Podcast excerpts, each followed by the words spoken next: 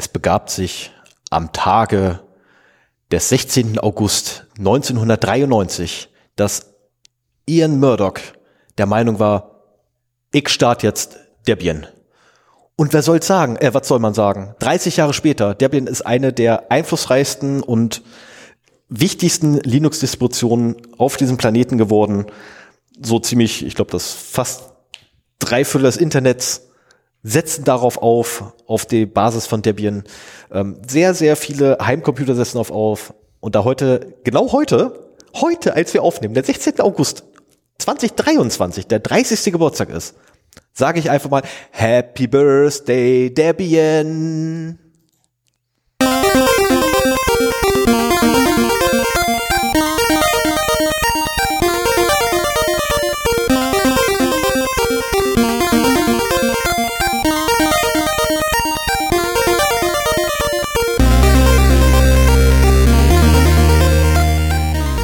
Zero Day, der Podcast für Informationssicherheit und Datenschutz.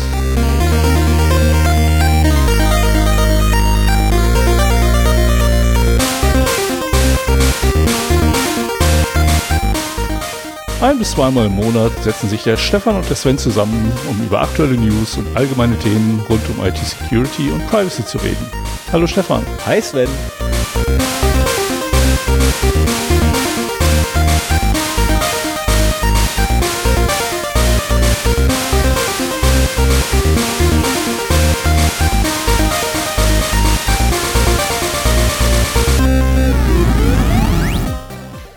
Einen wunderschönen guten Morgen, einen wunderschönen guten Abend, eine wunderschöne gute Nacht, liebe Hörerinnen, Hörer und alles dazwischen.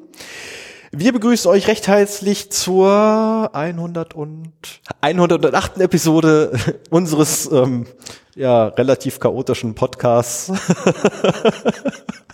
in der ich so ziemlich jedes Mal die Episodennummer versaue und ich im Kopf habe. Ähm, ja, wir schreiben heute den 16. August, wie man im Vorintro auch schon gehört hat, 2023. Debian ist 30 Jahre alt geworden. Sven, was sagst du dazu? Du hast mich eben äh, vor der Aufnahme gefragt, ob ich weiß, was heute für ein besonderer Tag ist. Nein, wusste ich nicht und äh, auf sowas wäre ich auch nicht gekommen. Ich auch nicht. Mir ist das äh, gegen Mittag zugeflogen. Ah ja. Das ist, ähm, ich bin immer noch sehr dankbar für diejenigen, die mich darauf aufmerksam gemacht haben, weil ich habe es auch total verpeilt. Ja, aber was soll's. Wir hatten Urlaub. Wir waren lange raus. Ich glaube vier Wochen insgesamt. Ja, das waren, nächste glaub Mal müssen wir unseren Urlaub so timen, dass der gleichzeitig ist, dann ist auch nicht so eine lange Pause. Aber du bist weggeflogen, als ich gerade wiederkam. ich, Genau, aber jetzt haben wir ja auch den äh, zukünftig eine schöne Situation, dass wir beide an dieselben Ferienzeiträume gebunden sind, nämlich Schulferien. Mhm. Das ist ja, bei mir beginnt das ja ab diesem Jahr. Ja, war, ihr wart ja trotzdem in Schulferien unterwegs. Ja, nee, das waren eigentlich so die Kindergartenferien. Ja gut, aber die waren in den Schulferien. Ja, haben sich zumindest dran Insofern habt ihr so, so ein bisschen das Problem mittlerweile auch schon. Wobei ihr könnt natürlich im Kindergarten ein Kind problemlos mal für einen Urlaub rausnehmen. Ja. Und in der Schule ist das nicht so ohne weiteres möglich. Also eigentlich hättet ihr noch mal die Gunst eines günstigen Urlaubs in der Nachsaison äh, haben können, aber naja, habt ihr nicht.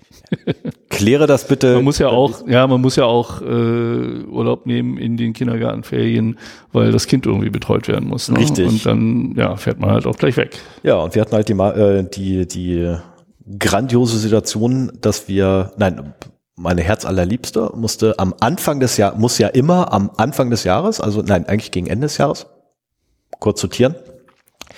Mitte Dezember muss sie ihren gesamten Urlaub für das folgende Jahr einreichen. Was ich persönlich für total bescheuert halte, weil ich, sorry, ich schaffe es 2023 nicht, meinen Urlaub, meinen kompletten Urlaub für 2024 zu planen, weil ich nicht weiß, was da alles so kommt. Ja. Das ist so total absurd, das überhaupt von einem Mitarbeiter zu verlangen. Aber nein, es wird verlangt und es wird dann auch gemacht und nächstes Jahr wird das dann so laufen, dass der Urlaub eingereicht wird und dann halt leider nicht genommen werden kann. Hoppla. Geht halt nicht. Gibt wichtige Gründe, die dagegen sprechen. Ah ja? Ja. So, Kind muss betreut werden. Oder, oder, ne? Also hier, Kind hat irgendwas.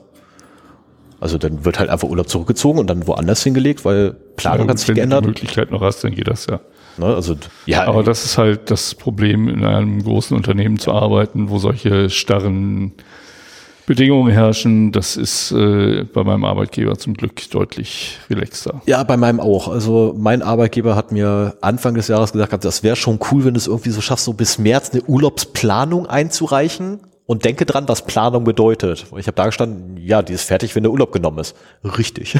ist alles klar. Das war uns auch so. Also Anfang des Jahres äh, mache ich so eine Abschätzung, wann ich im Urlaub bin. Ja. Aber das ist halt unverbindlich und jetzt auch nur auf Monatsbasis, wie viele Tage im Urlaub ich pro Monat nehme. Und wenn das dann hinterher anders ist, dann ist es halt hinterher anders. Ich weiß auch nicht, wofür sie es brauchen. Äh, zur letztendlich zur Planung der Projektauslastung, also zur, zur Kalkulation des zu erwartenden Umsatzes. Ja, und dann wird trotzdem jedes Quartal wieder abgefragt, wie ich verfügbar bin. Also das. Ja, es ist, äh, also in dem, also in deinem Fall ist dann doppelt gemoppelt, bei mir wird nicht mehr nachgefragt, weil es ist einfach so, okay, in dem Quartal hat dann so und so viele Tage Urlaub genommen und dann wird halt damit gerechnet gemacht. Äh, und der Forecast quasi. Mhm. So, und dass er immer ein Forecast ist, weiß man selber, der ändert sich in der Regel. Also nicht, die ja. realen Zahlen ändern sich in der Regel noch nach oben und nach unten. Ne, je nachdem. Und äh, es geht hauptsächlich eigentlich darum zu wissen, wie groß die Schwankung sein kann. Aber das ist halt eine, einer der vielen Gründe, warum ich lieber in einer kleinen Firma arbeite als in einer großen. Ja, ich auch. Weil da alles doch deutlich unkomplizierter ist. Ich bin auch sehr, sehr, sehr froh, dass ich in meiner riesengroßen kleinen Firma arbeite. Das ist, ernsthaft, das ist so schräg. Ich arbeite in einer gar nicht mal so kleinen Firma. Oder nein, ich arbeite für ein nicht ganz so kleines Unternehmen, aber ich bin trotzdem in einem kleinen Unternehmen. Also es ist ähm, ich weiß, das ist gerade verwirrend, äh, aber das ist einfach tatsächlich so, es gibt die Zentrale, jeder ist in der Zentrale angestellt, aber man arbeitet halt in der Niederlassung. So, und jede Niederlassung ist halt für sich. das ist, mhm. ähm, ist eigentlich ganz cool. Ja, da hast du vielleicht die Vorteile von beidem. Das genau, das ist, ne, das ist halt das Schöne daran. Und vor allem, äh, es ist wirklich so, dass wir äh, zum Vorstand hinrennen können und sagen können, hier, äh, ich brauche mal dringend ein Gespräch mit dir oder ich würde ganz gerne mal mit dir einen Kaffee trinken. Und dann sagt der Vorstand, ja, ist kein Ding ähm, dann und dann, ne, oder hier ist mein Kalender, such mal einen Termin raus. Also selbst das funktioniert noch. Grandios. Ich habe schon Panik vor dem Tag, wo der Vorstand meinen Namen kennt. Erstaunlich. Wie lange bist du jetzt? Fast ein Jahr, ne? Ja, im September. Im September ist also es ein Jahr. Monat ein Jahr. Das ist, es wundert mich, dass er ihn noch nicht kennt. Ähm, es ist so nicht ganz richtig. Also wir haben ja, ich glaube, vier, ich glaube, wir haben vier Vorstände und einer kennt meinen Namen bereits, ähm, weil ich zweimal dann, dann mich nicht daneben benommen habe, aber äh, sagen wir einfach auffallend war. Naja. Wer, wer hätte es gedacht? Im positiven Sinne allerdings, im positiven Sinne allerdings. Ähm, tatsächlich, äh, es waren fachliche Gespräche, die wir für, äh, geführt hatten, wir hatten unterschiedliche Ansichten. Ähm, und er hat mir seine Sichtweise dargelegt, ich habe ihm seine Sicht, äh, meine Sichtweise dargelegt und beim zweiten Mal, als wir ein Gespräch hatten, habe ich einen Teil seiner Sichtweise auch übernommen. Tatsächlich, weil sie tatsächlich effizienter ist als meine. Äh, als meine gewesen ist. So, jetzt der Satz auch richtig. Und äh, er wiederum hat auch etwas von meiner Argumentation übernommen, wo er dann sagt, okay, ich denke da nochmal drüber nach. Also beim ersten Gespräch sagt er, ich dachte, ich denke da nochmal drüber nach. Und beim zweiten Gespräch sagt er, ja, okay, da hat es recht. Den Gedanken hatte ich noch nicht, wo ich sage. Ja, so soll es ja auch sein. Das ist der Sinn und Zweck von Diskussion. Es ist, ähm, ne, man, man tauscht Gedanken gegeneinander auf, ist komplett ergebnisoffen äh, und es geht nicht darum, den anderen zu überzeugen, sondern es geht einfach darum, den anderen Denkansätze zu geben, worüber der dein Gegenüber dann anfängt nachzudenken und hoffentlich zu einem eigenen Ergebnis kommt, ähm, das entweder halt deinem Ergebnis angelehnt ist oder in deine Richtung geht oder halt eben nicht. Kann passieren.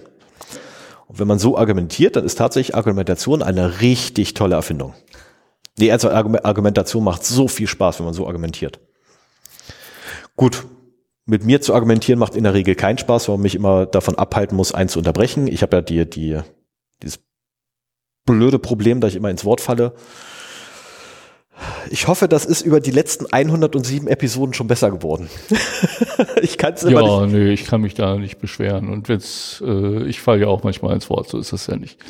Ja, aber du wurdest doch nicht von unseren Hörerinnen und Hörern auf, drauf angesprochen direkt. Ach so. Also ich wurde ja tatsächlich in, in Kommentaren wurde es ja tatsächlich schon erwähnt, dass ich dir dauernd ins Wort falle. Und ja, ich, ich arbeite daran. Also danke vielmals übrigens für denjenigen, der es reingeschrieben hat, weil es war mir so nicht bewusst.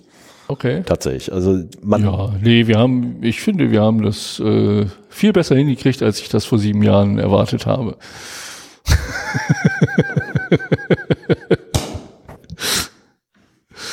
Und einen gemeinsamen Weg hier gefunden. Stefan, alles gut? Ja. ich muss noch ganz kurz den Kaffee aus der Lunge rauskriegen. okay, damit habe ich jetzt nicht gerechnet mit dem Satz. Ja. Ja, fangen wir mal mit der Hausmeisterei an. Wir mussten einmal kurz schneiden, weil unsere Aufnahme stehen geblieben ist. Mein Fehler. Ja, weißt du, es ja. lag? Ja, ich habe nicht drauf geachtet, was ich hier treibe. okay, das sollte man. Na gut, aber egal. Ähm, Hausmeisterei. Ich habe etwas gefunden, was mich sehr fasziniert hat und was ich gerne mit den HörerInnen teilen möchte, ähm, weil das vielleicht auch für die eine Lösung ist, ähm, mit der sie arbeiten können. Diejenigen von euch, die die Lösung schon kennen werden und äh, da vielleicht noch Ergänzungen zu haben, ähm, Schreibt mir Kommentare, würde mich sehr freuen, bei Mastodon, per E-Mail oder auf unserer Webseite. Und ähm, denn für mich ist das Ganze auch noch relativ neu. Aber ich bin ziemlich begeistert, deswegen muss ich das äh, mal eben loswerden. Ähm, ich habe, wie die Stammhörerinnen schon wissen, einen Glasfaseranschluss und äh, dort habe ich eine öffentliche IPv6-Adresse und eine private IPv4-Adresse. Und das Ganze nennt sich DS Lite oder wird auch öfter mal als Carrier Grade NAT bezeichnet. Also das heißt, ähm, es werden halt keine öffentlichen IPv4-Adressen mehr vergeben, weil die halt knapp geworden sind. Und man hat auf Carrier-Seite im Prinzip genauso ein NAT, eine NAT-Firewall, wie man das halt zu Hause auch in seinem Router hat so dass halt, äh, wenn man nach draußen geht, die IPv4-Adresse, die dann gesehen wird, die ist vom Provider und nicht die von meinem Router. So, ich hoffe, ich habe das äh, gut genug dargestellt. Ich habe zu dem Thema schon zwei Sendungen gemacht, zwei Themen. Das ist die Folge 32 und 34, beide aus 2018. Ähm, da habe ich, glaube ich, Glasfaser bekommen. Ja, nee, da oder ich habe es zumindest vorbereitet. Genau, da warst du im Begriff, das zu bekommen. Ja, genau. Und äh, das Problem ist halt, ich möchte gerne per VPN-Tunnel in mein Netzwerk reinkommen, um auf gewisse Dienste zuzugreifen. Und ähm, diese Dienste habe ich früher mal per ähm, Port Forwarding ins Internet gestellt. Keine gute Idee äh, aus Sicherheitsgründen, um dann irgendwann darauf dahin überzugehen, dass ich halt ein VPN nehme und mich per VPN in mein Netzwerk einwähle. Und dann habe ich wieder alles zur Verfügung, was ich halt auch zur Verfügung habe, wenn ich normal ähm, in meinem LAN wäre. Vorteil der VPN-Lösung, in der Regel muss man nur einen einzigen Port freimachen. Genau. Den man legen kann, wo immer man will. Ja. Und hier kommt das Problem mit Glasfaser und einem DS-Lite-Anschluss. Ähm, man hat natürlich bei sich IPv4, IPv6, beides verfügbar. Nach draußen ist so eine Verbindung auch per IPv4 problemlos möglich. Du kannst aber nicht per IPv4 in deinen äh, LAN VPNen, wenn du hinter einem DS-Lite-Anschluss sitzt. Das heißt, wie jetzt zum Beispiel, wir sind hier in einem reinen IPv4-Netzwerk bei meinem Arbeitgeber und äh, wenn ich da einen VPN-Tunnel dann zu meinem VPN-Server im LAN aufmachen möchte, funktioniert das nicht, weil er die äh, IP-Adresse von meinem Router nicht kennt und dort nicht durch kann. Und äh, bisher habe ich das halt mit einem Anbieter namens äh, festeip.net gelöst, die eine FIP-Box anbieten, die man halt auch selber aufbauen kann auf Raspi-Basis. Genau das habe ich auch getan. Also ein Raspberry Pi ähm, da die Software von dem Anbieter draufgespielt. Und da funktioniert es dann halt so, dass quasi von innerhalb meines Netzwerkes eine VPN-Verbindung nach außen aufgebaut wird und mein Client, wenn er aus dem IPv4 oder V6-Netz kommt, auch eine Verbindung zum gleichen Server aufbaut und dort quasi diese beiden Tunnel verknüppert werden, so dass man dann halt auch aus einem V4-Netz den Tunnel aufbauen kann zum Server des Anbieters. Der routet das dann weiter in das V6-Netz und damit komme ich dann wieder in mein Netzwerk rein. Das hat auch sehr gut funktioniert. Es hatte ein paar Problemchen, die ich damit hatte, aber im Großen und Ganzen habe ich das einmal aufgesetzt und funktioniert seit Jahren sehr gut. Und immer wenn ich, was weiß ich, im Hotel bin und einen VPN-Tunnel brauche, weil ich dem Netzwerk da nicht traue oder weil ich äh, mir einen Spaß machen will und über meine Fritzbox aus dem lokalen Netz per Festnetz telefonieren möchte, äh, dann habe ich das halt damit gemacht. Das Ganze ist auch jetzt nicht wahnsinnig teuer. Ich glaube, ich habe so 25 Euro im Jahr bezahlt dafür, dass dieser Service mir zur Verfügung gestellt wurde. Das war alles in Ordnung. Ähm, mein größtes Problem ist, dass diese FIP-Box nie auf den aktuellsten Raspbian-Versionen basiert, sondern immer irgendwie eine alte ist und das Aktualisieren auch nicht so einfach ist. Ich hab, bin das letzte Mal dabei gescheitert äh, und bin jetzt immer noch irgendwie zwei Versionen hinter dem, was momentan aktuell ist. Das hat mir nicht so gut gefallen.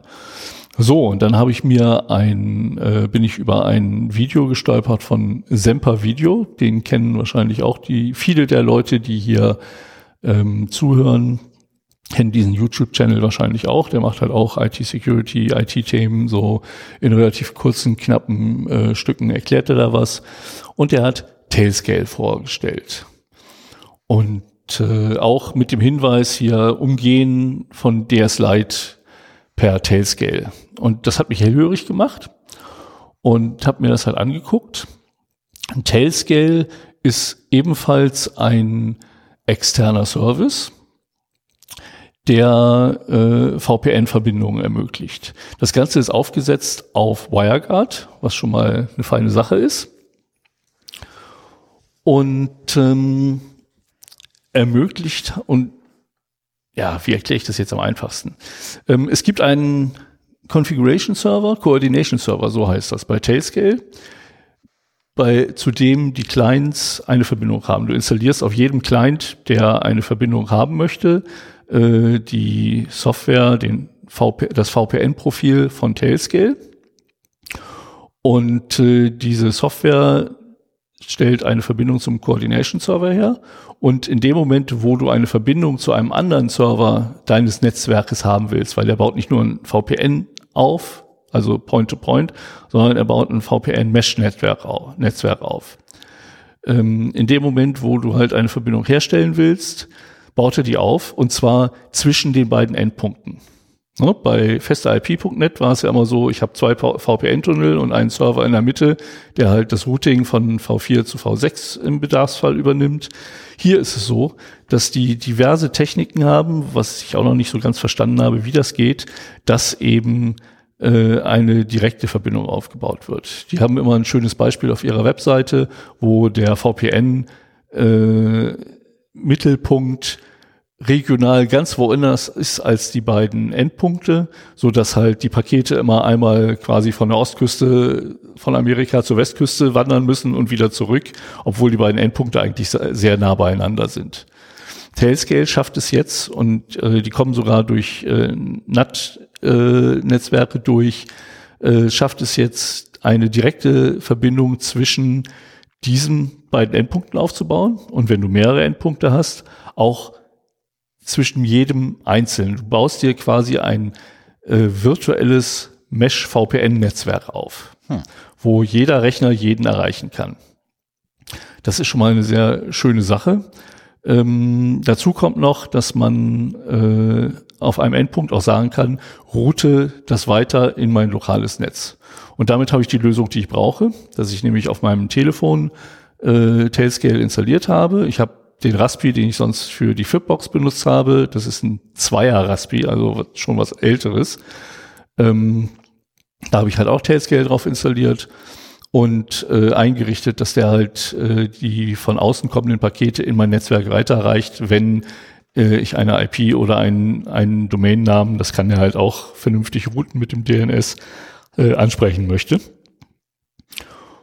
Und äh, das habe ich probiert. Es funktioniert extrem gut, muss ich sagen. Die Verbindung ist schnell, wie man es von WireGuard gewohnt ist. Dadurch, dass man keinen äh, Server in der Mitte hat, ist sie noch um einige schneller. Die Latenz noch jetzt nicht gemessen, aber ich habe eben noch mal versucht, auf meine Fritzbox zuzugreifen. Das ging in Windeseile und äh, funktioniert sehr gut. Tailscale ähm, hat sehr ausführliche Security und Privacy Dokumentationen und äh, soweit ich das bisher überfliegen konnte, sieht das alles sehr gut aus. Das Einzige, was man halt immer noch hat, ist dieser Coordination Server, der zwar nicht die Daten äh, wo nicht die Daten drüber laufen, aber Metadaten eben. Welche Geräte sind verbunden, mit welchen Geräten, wo laufen Daten hin, egal was für Daten und so weiter. Ähm, das ist halt immer noch etwas, dem man trauen muss. Aber auch dafür gibt es eine Lösung für die Leute, die niemandem trauen wollen. Ähm, dass äh, es auch einen Open Source Coordination Server gibt, der nennt sich dann Headscale.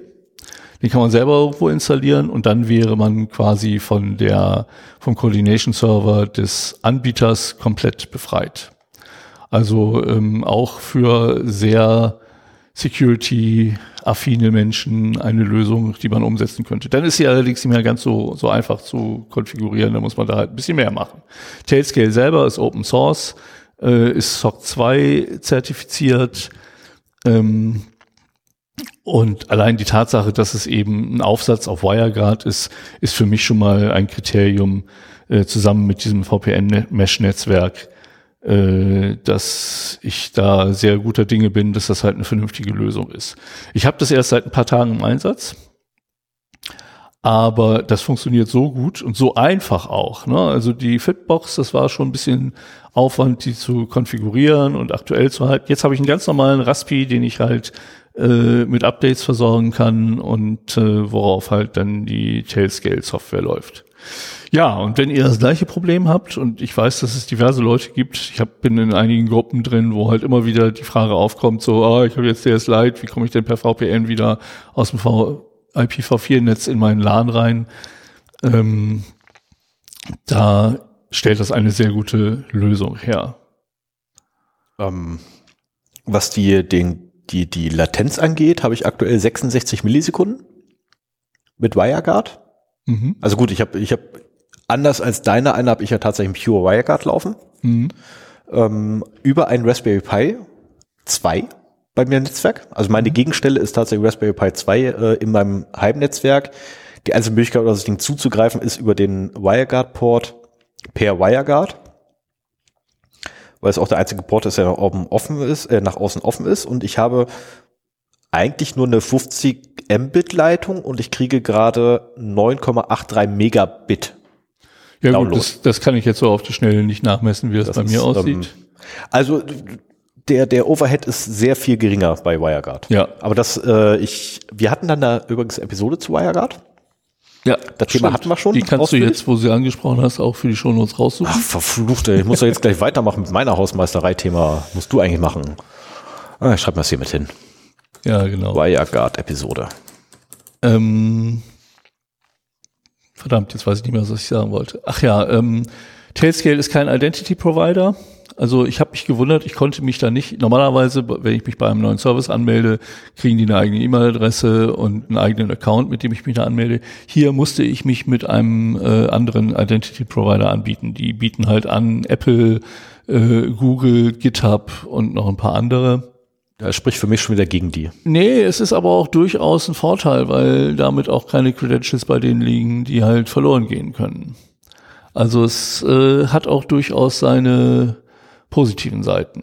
Ja. In dem Fall. Ich mache das nicht gerne, aber in dem Fall es ist ja auch eine wichtige Verbindung. Ne? Also wenn, wenn jetzt meinetwegen Tailscale meine Zugangsdaten ver verlieren würde, mit denen kann ich mich ja auch dann auf deren Admin-Interface einloggen mhm. und meinen Mesh VPN verwalten. Und äh, da ist es mir fast lieber, wenn ich jetzt äh, von einem Identity Provider, der eine gute Security hat, äh, das dann eben übernehmen lasse. Wobei du dann natürlich dem Identity, Ident, Identity Provider die Information gibst, wo du denn alles ange, äh, dich anmeldest. Ja klar. Und das ist normalerweise ist das halt auch ein Nachteil. Da haben wir schon ein paar Mal drüber gesprochen. Aber äh, in dem Fall finde ich das gar nicht mal so schlecht. Und wenn das einer von wenigen Accounts ist, die ich halt über so ein OAuth-Verfahren äh, nutze, dann soll das halt auch meinetwegen gerne so sein. Ich meine, wenn die, wenn die OAuth 2 zur Verfügung stellen, ähm, ich kann dir da einen Server hinstellen. nee, nee, nee, die haben, äh, die haben nur. Ich hab da so einen LDAP laufen. Nee, da, da traue ich lieber anderen. Ach so, und ich sollte vielleicht auch noch sagen, Tailscale ist für ähm, Privatnutzer mehr oder weniger frei. Also ähm, die haben halt einen Plan, wo 100 Clients, und da zählt nicht das Netzwerk, äh, auf das man weiter routet, sondern wirklich nur die Clients, auf denen die Tailscale-Software installiert ist, mhm. darf man 100 Clients haben. Man darf insgesamt sogar mittlerweile drei verschiedene User anlegen in einem Mesh-Netz und äh, dann ist es halt immer noch frei, also kostenlos. Wenn es da drüber geht, muss man halt was bezahlen aber äh, für private Nutzer beziehungsweise auch für, für kleinere Netzwerke, Unternehmensnetzwerke oder sowas, sollte das kein Problem sein, das halt darüber zu machen. Zumal man ja auch nicht auf jedem Endpunkt wirklich dann die Software installiert, sondern ähm, man könnte auch, was weiß ich, ein Unternehmen mit 20 Mitarbeitern könnte trotzdem alle Clients über Tailscale anbinden und dann äh, über einen Server ins Unternehmensnetzwerk routen. Wenn es dann wirklich mal mehr als 100 Mitarbeiter wären, dann ist es auch in Ordnung, wenn man da mal ein bisschen was für diesen Service abdrückt. 50 Mitarbeiter, weil in der Regel heutzutage jeder Mitarbeiter ein Telefon und ein Notebook kriegt. Ja. Es sind zwei Geräte. Ja in, in unserer Welt. Ich, ich kenne auch andere Welten. Ja, ich kenne, ich kenne auch andere da, Welten. Da würde es auch für 300 Mitarbeiter reichen. Äh, ja, ich, ich kenne da auch so ein Unternehmen, da würde es wahrscheinlich für noch mehr reichen, weil da ist so äh, Bring Your Own Device, wenn du arbeiten möchtest. Ähm, wo ich auch denke, so, was zum Henker, aber ja. ich mische mich also, da nicht ein. Ich mein, Fazit mein des Ganzen, ähm, wenn ihr das Problem habt mit äh, Carrier Great Nut und VPN-Tunnel, ähm, dann ist Tailscale eine Lösung, die extrem gut aussieht. Man kann da auch noch einen, einen Server meinetwegen, der außerhalb seines LANs steht, auch noch mit einbinden, so dass man halt auch darauf Zugriff bekommt. Allerdings hätte man dann auf den wiederum nur Zugriff von Clients, die die Tailscale Software installiert haben. Also wenn ich jetzt mein Netzwerk über Tailscale äh, ans VPN anbinde und aus irgendeinem Rechner aus meinem Netzwerk auf einen anderen Tailscale Client zugreifen möchte, dann geht das halt nicht. Ähm, kurze Frage. Warum kaufen wir nicht für ein Euro im Monat einen virtuellen Server, schmeißt da WireGuard drauf und macht darüber die Verbindung? Also tatsächlich äh, hat Semper Video eine große Serie über ähm, was man alles mit einem 1 Euro Server anfangen kann. Das ist sehr viel. Und ja, sehr, sehr genau. Viel. Aber ähm, ich, ich möchte das gar nicht selber machen. Ich möchte gar nicht meinen VPN-Server im Internet exposed haben und da dann das drüber laufen lassen. Und dann hättest du ja auch wieder, also hm. in, in dem Fall würden wir da nicht WireGuard drauf machen, sondern Headscale drauf installieren und quasi die, äh, den, den Coordination Server da ersetzen. Das ja, wäre eine Möglichkeit, die man Den bräuchte ich aber gar nicht theoretisch. Ich meine, wenn der, wenn der Virtual Server mit Gut, jetzt gerade rumgesponnen, weil die Realität sieht bei mir gerade anders aus. Äh, aber wenn der virtuelle Server mit, nee, doch, ist real. Dann hast du aber wieder genau den Fall, dass dein Client sich mit dem 1-Euro-Server verbindet. Ja. Und do von dort aus weitergeht in dein Netzwerk. Das heißt, du hast auf jeden Fall eine höhere Latenz, weil du zwei WireGuard-Kanäle hast. Ja. Und das ist ja das Schöne an Tailscale, dass es genau das nicht braucht. Sondern ich habe jetzt äh, direkt, wenn ich mein mit meinem Telefon mich mit meiner Fritzbox mhm. verbinde, ähm, habe ich eine direkte VPN-Verbindung in mein Netzwerk rein. Okay. Aber wie gesagt, für alle, die ähm, weniger vertrauen wollen und mehr basteln wollen, gibt's halt die Möglichkeit mit Headscale. Ich denke noch ein bisschen drüber nach. Und bevor ich dagegen kann, argumentiere. Kannst du, kannst du ja auch mal den, ähm, ja, mach ich. den Anbieter angucken. Ich habe hier in den Shownotes die äh, Security und die Privacy Policy also Security Dokumentation und Privacy Policy verlinkt. Hm. Ähm, da kann man da mal reingucken. Das schreit nach einer Episode. Nein, das wollte ich, ich wollte da jetzt nicht noch eine zusätzliche machen. Das schreit nach einer Episode für mich. Ja, du kannst dir das gerne alles reinziehen und das dann auseinandernehmen. Aber also von allen Lösungen, die ich ausprobiert habe, scheint das die beste zu sein. Ich, ich habe ja auch, die Fritzboxen bieten ja mittlerweile ein WireGuard ja. äh, Endpoint an. Und das habe ich bei mir auch eingerichtet. Das funktioniert auch, solange ich aus IPv6-Netzen zugreife. Und dieses äh, Problem mit dem Carrier Grade NUT ähm, ist dann halt, ja, ist dann halt ein Problem, weil dann halt keine Verbindung zustande kommt. Und jetzt habe ich wirklich eine Lösung, die mir einen äh, Point-to-Point VPN-Tunnel ermöglicht in mein Netzwerk rein, ohne äh, die Daten über einen dritten Server äh, leiten zu müssen, der halt das Routing V4 zu V6 übernimmt. Und das ist mir wesentlich lieber, als das, äh, ja, als das eben mit dem dritten Server zu machen. Ich glaube, ich weiß, wie sie es machen. Es gibt, also das war total spannend, da in der Dokumentation, ähm, die kriegen das sogar hin, wenn zwei ähm, Tailscale-Clients hinter Carrier Grade mhm. miteinander reden sollen, dann verbinden die sich hinter dem äh, Carrier-Router. Also die machen da auch ne, die, die schnellste Verbindung sozusagen. Also Tailscale schafft es irgendwie immer die schnellste Verbindung oder die einfachste, die latenzfreiste Verbindung zwischen zwei Rechnern herzustellen. Ähm, Nutholing war da so ein äh, Stichwort. Ich bin sehr gespannt, wie das geht. Also wenn du dich damit beschäftigen möchtest, höre ich dir sehr gerne bei einer Episode zu. Äh, ich fand das sehr, sehr faszinierend. Es, kommt mir fast ein bisschen wie Magie vor. Aber ähm, ja, müssen wir halt mal gucken, wie sich das jetzt äh, in der nächsten Zeit äh, entwickelt. Aber ich glaube, ich werde meinen WireGuard und meinen OpenVPN-Client äh, in absehbarer Zeit von meinem Handy schmeißen, weil ich die beide nicht mehr brauche. Also OpenVPN habe ich halt für den feste IP.net äh, Zugang gebraucht und den WireGuard-Client. Das Raten für WireGuard. Ja, genau. äh, grundsätzlich OpenVPN würde ich dicht machen, weil du hast mindestens 75 Prozent, äh, nein, du hast nur maximal 75 Prozent äh, Bandbreite zur Verfügung äh, aufgrund von Overhead.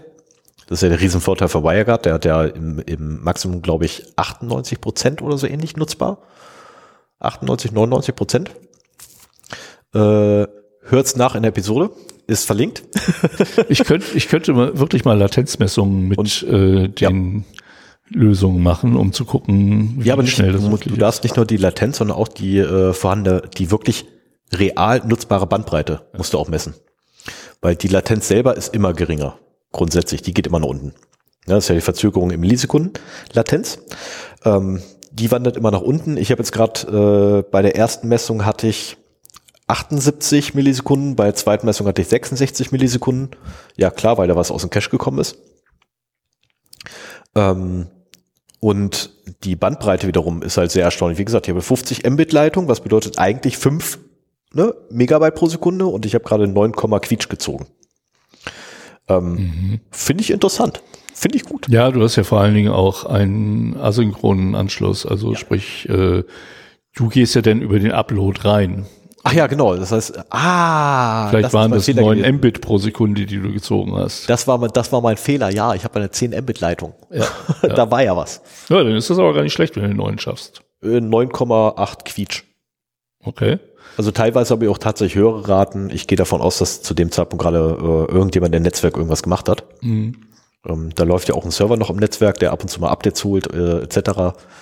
Wer weiß.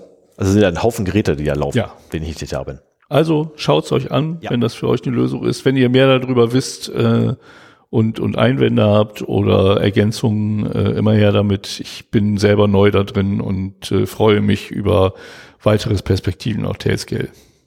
Gut, dann komme ich jetzt schnell zu meinem Thema, weil du sagtest so schön, ne, das ist war wie Magie für dich. So ähnlich ging's mir auch. Ich war genauso begeistert, als, äh, wie ich damals als kleines Kind war, äh, als ich mir die erste, naja, die erste, also als ich das erste Mal bewusst so eine so eine Betrügershow, also nein, nicht Betrüger, ähm, Magiershow, nennen wir es Illusionisten, Illusionisten, das ist ja passender Begriff, äh, angesehen habe. Da war ich als Kind total begeistert, riesengroße Augen gekriegt, Mund stand offen. So ähnlich war es hier auch, weil ich habe mir ein Google, ein Google Pixel 3a XL gekauft. Ich habe ein komplett neues Telefon. Das hast du doch in einer der letzten Brauch. Folgen auch äh, angekündigt. Moment, jetzt kommt's. Jetzt kommt's erst. Da drauf läuft jetzt allerdings kein Android, ne, das stimmt nicht. Darauf lief ein Android, ich weiß nicht, 10, 11, 12 irgendwo. Also tatsächlich höher als erwartet. Ähm, ich habe dann erstmal ein Downgrade durchgeführt auf Android 9 und dann habe ich etwas installiert, was sich Ubuntu Touch nennt. Mhm. Das ist ein vollständiges Linux. Das fand ich sehr geil. Ich habe jetzt tatsächlich ein, ein, ein Linux-Telefon zu Hause, was nutzbar ist. Äh, ich habe heute das erste Gespräch damit geführt mit Sven. Sven, wie war die Qualität? Ja, war gut. Besser, besser als mit dem Pinephone, ne? Auf jeden Fall. Also das Pinephone war Scheibe ja, von der Qualität. Ja. Das hängt bei dir ja auch immer von den verwendeten Headsets und den Nebengeräuschen und dem Wind Auch beim ab. Pinephone hatte ich kein Headset auf. Das war ich, tatsächlich. Ich weiß es nicht mehr, wie das beim Pinephone war. Ich habe in dem Pinephone mehr Gespräche geführt, äh, unter anderem eins mit Sven und alle haben mir gesagt gehabt, die Qualität ist miserabel. Aber Sven hat mich, glaube ich, da bin ich mir jetzt nicht mehr ganz sicher. Ich glaube sogar, dass mich gefragt habe, ob ich ein Headset an, aufhabe und zwar direkt in dem, nee, du hast mir, glaube ich, gesagt, dieses Headset ausmachen. Ähm, direkt in dem Moment, wo wir ja angefangen zu telefonieren damals. Okay. Ähm, aber jeder hat mir tatsächlich gesagt gehabt, die Qualität war miserabel. Ich habe heute Sven zum Versuch angerufen, um zu gucken, ob das überhaupt funktioniert.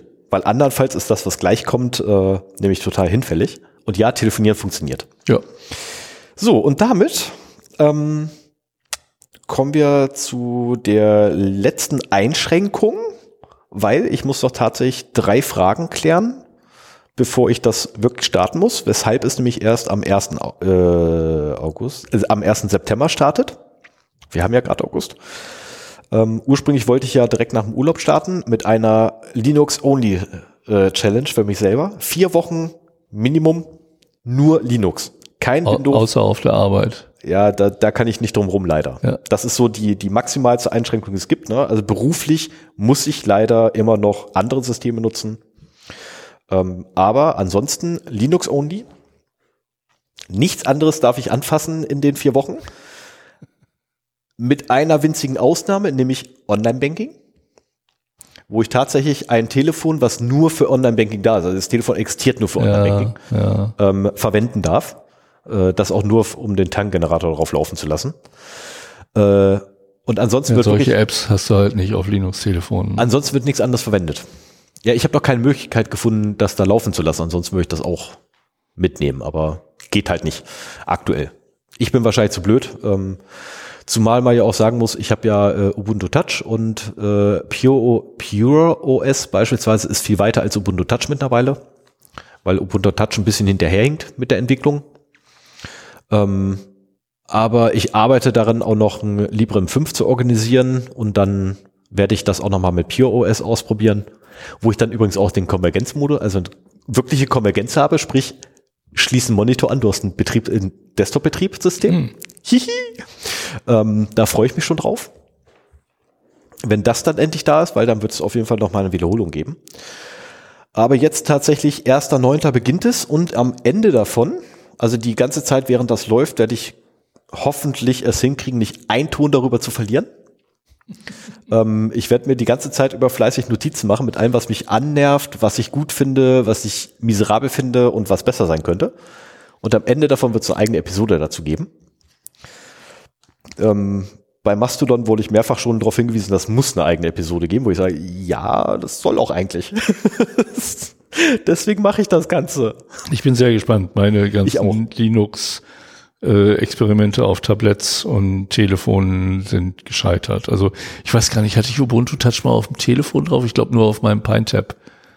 Aber auch da nee, das war, also wenn man, wenn man den Komfort eines modernen Telefons haben will, dann ist für mich Ubuntu Touch da keine Lösung. Allein, ich bin halt ein Heavy-User, was so, so Apps angeht und du findest da halt nicht alles drauf, ähm, was du brauchst. Was du brauchst vielleicht, was ich brauche nicht. Ich wollte gerade sagen, weil ich habe in den, in zwei Wochen im Urlaub war, nämlich kein Notebook dabei gehabt. Weshalb es überhaupt zu dem heutigen Thema kam. Ähm, Weshalb ich tatsächlich nur mit meinem Telefon irgendwas machen konnte, wenn. Mhm. Gut, ich hatte mein Steam Deck dabei, ich hätte damit zocken können. Aber ansonsten hatte ich nur mein Telefon dabei, was bedeutet, ich musste alle meine, meine Internetinteraktionen oder, oder Bespaßungen alles übers Telefon machen. Und ich habe festgestellt, so viel brauche ich gar nicht. Das ist also, es sind nicht so viele Applikationen, wie ich benötige. Und von daher ähm, habe ich für fast alles eine Alternative gefunden. Mir fehlt jetzt noch, ich glaube, eine ja, eine Alternative muss ich noch ausprobieren, ob das überhaupt praktikabel ist. Ähm, und wenn ja, dann startet die Challenge sogar eventuell etwas früher als den 1.9., aber ab dem 1.9. läuft sie erst wirklich. Was sind denn noch die Sachen, die du klären musst? Ähm, beispielsweise habe ich noch keinen patenten E-Mail-Client und ich habe noch keinen YouTube-Client mit guter Werbeblockung. Also ich brauche wirklich einen, einen wirklich funktionierenden, kompletten Werbeblocker. Äh, es gibt einen systemweiten Werbeblocker, der funktioniert aber nur so semi-optimal und es wäre halt cool, wenn ich irgendwie es hinkriege, einen alternativen Browser drauf zu kriegen, der quasi Plugins kann.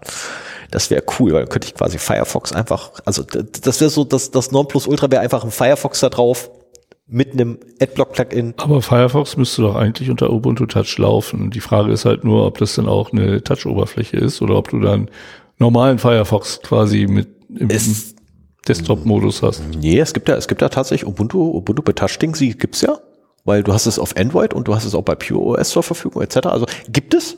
Die Frage ist halt, ob ich das rüberkriege oder nicht. Ich werde sehen. Notfalls mache ich den ganzen Blödsinn auch ohne. Dann werde ich mich ein bisschen ärgern.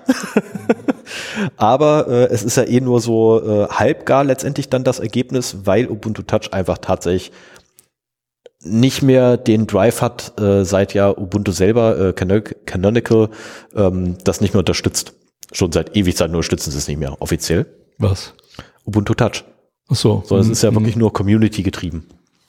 Während bei Pure OS steckt da beispielsweise ähm, Purism dahinter, die dieses Betriebssystem explizit für ihre Hardware bauen, weshalb ich mir da eigentlich bessere Ergebnisse hinten raus dann ähm, verspreche oder in den, in den kleinen Details. Aber so, so eine Art App Store oder sowas gibt's in beiden Systemen nicht, oder? Doch, Ja? ja. Auch äh, Auch Ubuntu bei Touch? Ja, ja. Okay. Finde ich sogar ziemlich, ziemlich interessant. Äh, Ich habe da äh, tatsächlich mein, mein, mein Lieblingsspiel im Urlaub war auf Ubuntu Touch ein Billo äh, quasi Top-Down-Shooter. Das ist so doof. das war so mein Ja, aber das ist halt auch einer der Punkte, die, die Auswahl an Apps für Linux-Telefone ist relativ begrenzt, wenn man das halt vergleicht mit dem, was man auf modernen Smartphones hat. Ja, wobei dann wieder die Frage äh, gestellt werden muss, und die ist auch legitim, braucht man diese riesengroßen Wust an Applikationen wirklich? Das ist, ähm, aber das ist ein Thema für das Thema, wenn es dann Ja, ist. ich bin sehr gespannt. Ne? Also die Frage kannst du dir gleich aufschreiben. Guti, dann würde ich sagen, nach Gehen wir mal zu den Datenverlusten. genau, nach 42 Minuten dürfen wir das. Genau. Äh, mein erster Datenverlust ist gerade mal noch nicht einen Monat alt, vom 17.07.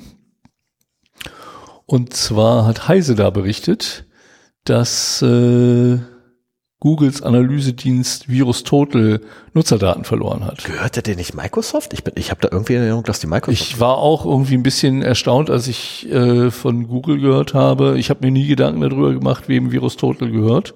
Aber äh, wer es nicht kennt, und das werden die wenigsten wahrscheinlich hier sein, VirusTotal ist ein Dienst im Netz, wo man halt verdächtige Dateien hochladen kann und die werden dann von 50 oder so verschiedenen Virus-Engines untersucht und man kriegt dann halt so eine Aufstellung, ähm, welche Engines da vielleicht Malware drin detektiert haben oder nicht. Also wenn man ähm, wenn alle 50 sagen, dass das Fall ist in Ordnung, dann hat man auf jeden Fall mehr Gewissheit, als wenn man sich halt nur auf einen verlässt. über 70 verschiedene. Über 70 sogar, ja genau. So, und jetzt der Spiegel hat das wohl berichtet, dass eine Datei mit äh, 5600 Datensätzen im Netz aufgetaucht ist, 313 Kilobyte groß. Also das ist wirklich nur, ja, ich meine, diese, diese Leak-Dateien, das sind halt Textdateien, ne? Ja, ja, Das äh, ist halt dann nicht viel. okay. Und äh, diese Liste enthält halt 5600 Namen, E-Mail-Adressen und die dazugehörigen Organisationen von Nutzern von VirusTotal. Jetzt kommen wir auch dem hinter, warum das nur 313 Kilobyte sind. Ich habe Also gerade schon befürchtet gehabt, dass ganze Dateinamen noch dranhängen, die gescannt wurden, weil das wäre heftig gewesen. Nee, nee, nee, das nicht. Ähm, aber äh, den, den Analysen des Spiegel sind die Daten wohl authentisch. Die haben da einige, die sie da gefunden haben, halt auch bei LinkedIn gefunden und äh, auch weitere Prüfungen noch gemacht. Und äh, interessant ist halt, dass darunter Konten von Personen sind, äh, die nicht unbedingt gerne darüber sprechen, dass sie da drin sind. Ähm, du hast halt Mitarbeiter des US Cyber Command da drin, des US Justizministeriums, des FBI oder der NSA.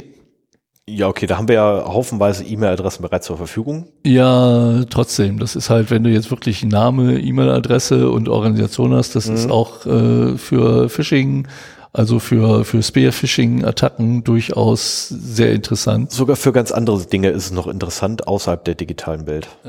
ähm, aus Großbritannien, Niederlanden oder auch Taiwan sind offizielle Accounts darunter und bei den deutschen Einrichtungen äh, ist es halt vom militärischen Abschirmdienst MAD äh, eine Bundesstelle für Fernmeldestatistik, die wohl zum BND gehört, oder das BSI dabei. Und äh, natürlich auch deutsche Unternehmen, die dabei sind. Also das ist so ein bisschen das Who's Who der äh, Security-Leute dort.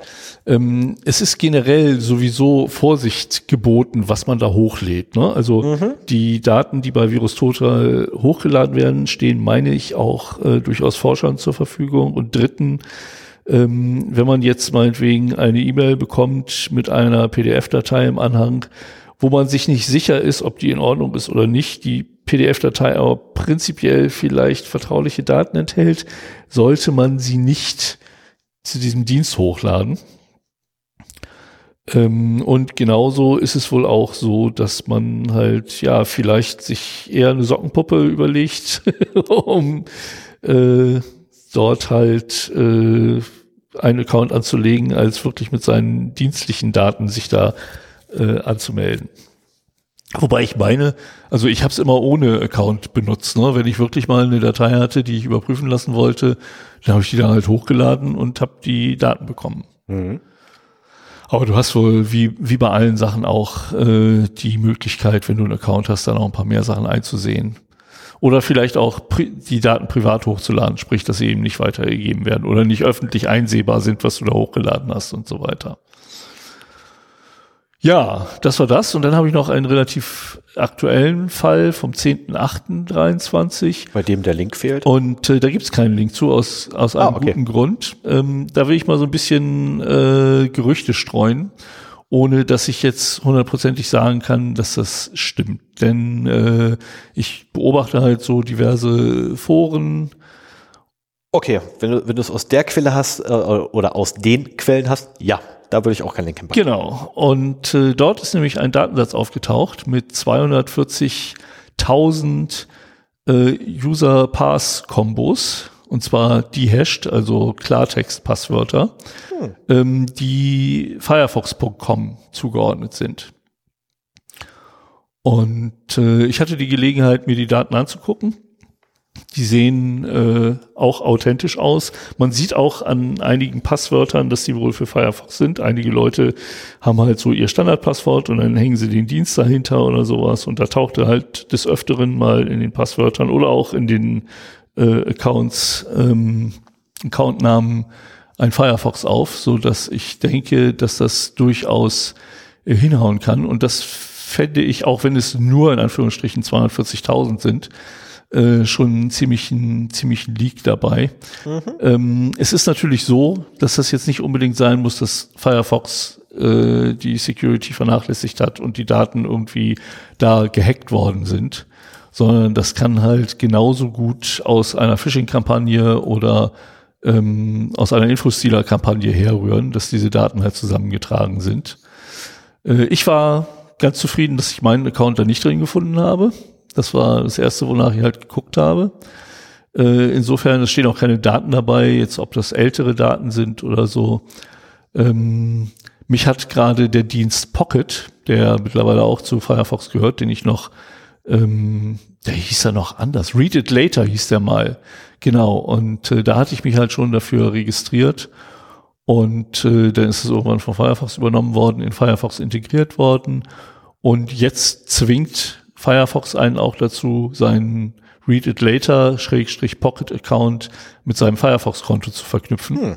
Vor dem Hintergrund fand ich das halt auch wichtig, ähm, ja, mal zu gucken, ob denn da meine Account Details auch geleakt worden sind.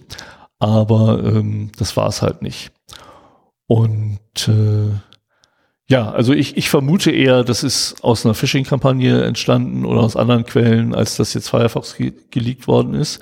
Das ist aber auch genau das Problem. Wenn man diese Foren äh, beobachtet, dann kommen da täglich Dutzende von irgendwie Datenbanken rein. Ne, also, dass, dass es jetzt so explizit von Firefox.com ist, ist selten, sondern da steht dann mehr so hier 100k deutsche Gamer-Accounts oder oder irgendwas, das halt nicht wirklich einer Quelle zuzuordnen sind. Und das sind auch Datenbanken, die meines Wissens von Have I Been Pawned nicht integriert werden, weil die halt, so viel ich weiß, nur Datenbanken integrieren, die jetzt eine zuordnenbare Quelle haben. Mhm. Ne, wenn man bei denen guckt, who's been pawned, da haben sie die ganze Liste der Datenbanken, die da integriert sind. Aber wenn man das beobachtet, sieht man, dass das so viele mehr sind, die täglich anfallen. Das werden, das werden Neukombinationen von alten Datenbanken sein und so weiter. Die Leute laden da auch irgendwas hoch, was weiß ich, die haben äh, sich äh, die Compilation 1 genommen und haben dann irgendwie vielleicht alle Firefox-Accounts verifiziert, um zu sehen, ähm, ob das echte Account, also ob per Credential Stuffing, ob äh, die bei Firefox zu einem Erfolg führen oder nicht und das dann wieder so kombiniert und sowas. Also das ist sehr viel Wildwuchs. Das ist halt, wie ich schon immer sagte, so, so ein unregulierter Markt. Und äh, da kommt halt sehr viel an, aber genau deswegen fand ich diese Datenbank auch so interessant, weil ich eben auch denke, die ist noch nicht bei Have Been Point. Muss man trotzdem mal gucken, was damit ist. Ja, also wenn es wirklich von Firefox.com kommt, könnte es durchaus sein, dass wir da nochmal in der Presse von lesen ähm, oder dass Evergreen Point die auch übernimmt. Ähm, ich halte es trotzdem weiterhin für unwahrscheinlich, dass Firefox jetzt gehackt worden ist, sondern dass es aus anderen Quellen kommt. Die Wahrscheinlichkeit ist ziemlich groß, ja. ja. So, dann mache ich mal gleich weiter. Mhm. Willkommen am 14.8. Ja, okay, beide sind wir 14.8. Ähm, fangen wir an mit Discord.io. Ähm, wichtig, oh ja, Discord.io Discord hat nichts wirklich gar nichts mit dem ursprünglichen Dienst Discord zu tun. Ja. Also doch, hat damit zu tun, aber ist nicht Discord. Ne, es geht nicht um Discord, es geht um Discord.io. So, was ist Discord.io? Discord.io ist ein Dienst, den Content Creator und sonstige ähm, Leute mit einem Discord-Channel oder einem Discord-Server, sagt man das? Ich glaube, man sagt ich Server und da gibt's Channel. Ich habe Discord noch nie verwendet. Ich auch ähm, nicht. Ich habe mich da noch nie mit auseinandergesetzt. Äh, also jetzt letztendlich, ihr habt einen Discord-Server, oder so ähnlich. Halt, ne? Ihr nutzt halt Discord. Ach, Scheibe, ey. Komm, ich reibe mich nur weiter rein. Ich fange noch von vorne an. Discord.io äh, lässt sogenannte Custom ähm, Invites zu. Oder hilft letztendlich dabei. Einladungslinks. Genau, Einladungslinks. Und zwar customized Einladungslinks, die dann, ähm, was ich hier, ne, bla bla bla at äh, discord.io und dann drückst du drauf und dann hast du halt deinen ganz tollen eigenen Invite-Screen und ne, kannst dich da registrieren und bla bla süß. So, die haben jetzt äh, ihre, ihre Dienste abgeschaltet gehabt. Ich weiß nicht, ob die jetzt schon wieder aktiv sind. Das habe ich jetzt nicht mehr nachgeguckt. Aber äh, sie haben jedenfalls den Dienst abgeschaltet, nachdem rausgekommen ist, dass, oder sie bemerkt haben, dass 46.000 ähm, Datensätze von Mitgliedern offengelegt wurden. Ähm, Nochmal, Discord ist nicht die offizielle Discord-Webseite, sondern ein, ein Drittanbieter. Ähm, und meine Güte, ich habe mir die Beschreibung hier rausgeschrieben, der Serverbesitzern ermöglicht, benutzerdefinierte Einladungen für ihre Kanäle zu erstellen. Ja, Kanäle. Der größte Teil der Community wurde um den Discord-Server des Dienstes herum aufgebaut und hat über 14.000 Mitglieder. Eine Person, die als, wie gesagt, man weiß es nicht, ne? es können auch 80 Leute dahinter stecken oder N. Eine Person, die als ich spreche es einfach so aus, wie ich es aussprechen würde, wenn es mir an der Wildbahn begegnen würde. Akira, bekannt ist, ist anders geschrieben als das Akira, was jetzt alle Nerds kennen. Ähm, begann die Datenbank in den neuen Breached Hacking Foren zum Verkauf. Also kennst du die? Was? Was sind neue Bre was sind die neuen Breached Hacking Foren? Das neue Breached Hacking Forum, das ist quasi so der Nachfolger okay, vom Breached, vom Breached, alles klar. VC äh, oder so. Okay, da hat er sie angeboten oder sie, sie claimen zumindest, dass sie der Nachfolger, sind, okay. aber es hat zumindest, meine gab's, ich, gab's nichts mit dem Originalen zu tun, weil einer der Admins immer noch auf Telegram äh, postet okay. und, und sich davon losgesagt hat. Okay, als Beweis hat er, ähm, was auch sehr geil ist, wurden vier Datensätze veröffentlicht was schon schräg ist. Ne? Also als Beweis nur, nur vier Datensätze ist, äh, wirst du wahrscheinlich bestätigen, sehr unüblich. Ja. Dass die, dass die Samplegröße so klein ist. Meistens sind es Hunderte oder Tausende. Aber es hat gereicht, um zu beweisen, dass die Daten echt sind. das muss also schon echt gute Daten sein, die er da geleakt hat. Ähm, hier kommen jetzt mal die Felder in der Datenbank, die betroffen sind oder die enthalten sind. User ID Icon, Icon stored. User Discrim Auth, Auth ID. Admin, Moderator, Email, Name, Username, Password, Tokens, Tokens Free. Faucet Timer, Faucet Streak, Address, Date, API, Favorites, Ads, Active Band Public Domain Media Splash Opt Splash Auth Key Last Payment Expiration. So. Es ginge ihm angeblich nicht um Geld oder ihnen nicht um Geld, weil sonst hätte man die Datenbank bereits an die ganzen Angebote von Leuten nämlich verkauft, die andere Menschen doxen wollten. Ähm, sagte übrigens der, der Akira selber. Und äh, es wird angeblich auf ein Angebot der Betreiber selber gewartet, äh, die bisher übersehen haben, dass in ihrem Serverkatalog, den sie ja führen, Server drin sind mit illegalen, schrägstrich verwerflichen Inhalten. Ähm, zur Erklärung, Discord.io stellt den Service bereit und die Nutzer selber sind halt, oder die Content Creator quasi, sind eigenverantwortlich für alle Inhalte. Ne, und die sagen halt, wir haben nichts damit zu tun, aber wir behalten uns das Recht vor, jegliche illegale Inhalte entfernt, äh, zu entfernen und rauszuschmeißen. Und das haben sie wohl nicht konsequent genug gemacht, weshalb Akira sich gedacht hat, da gehe ich mal hin.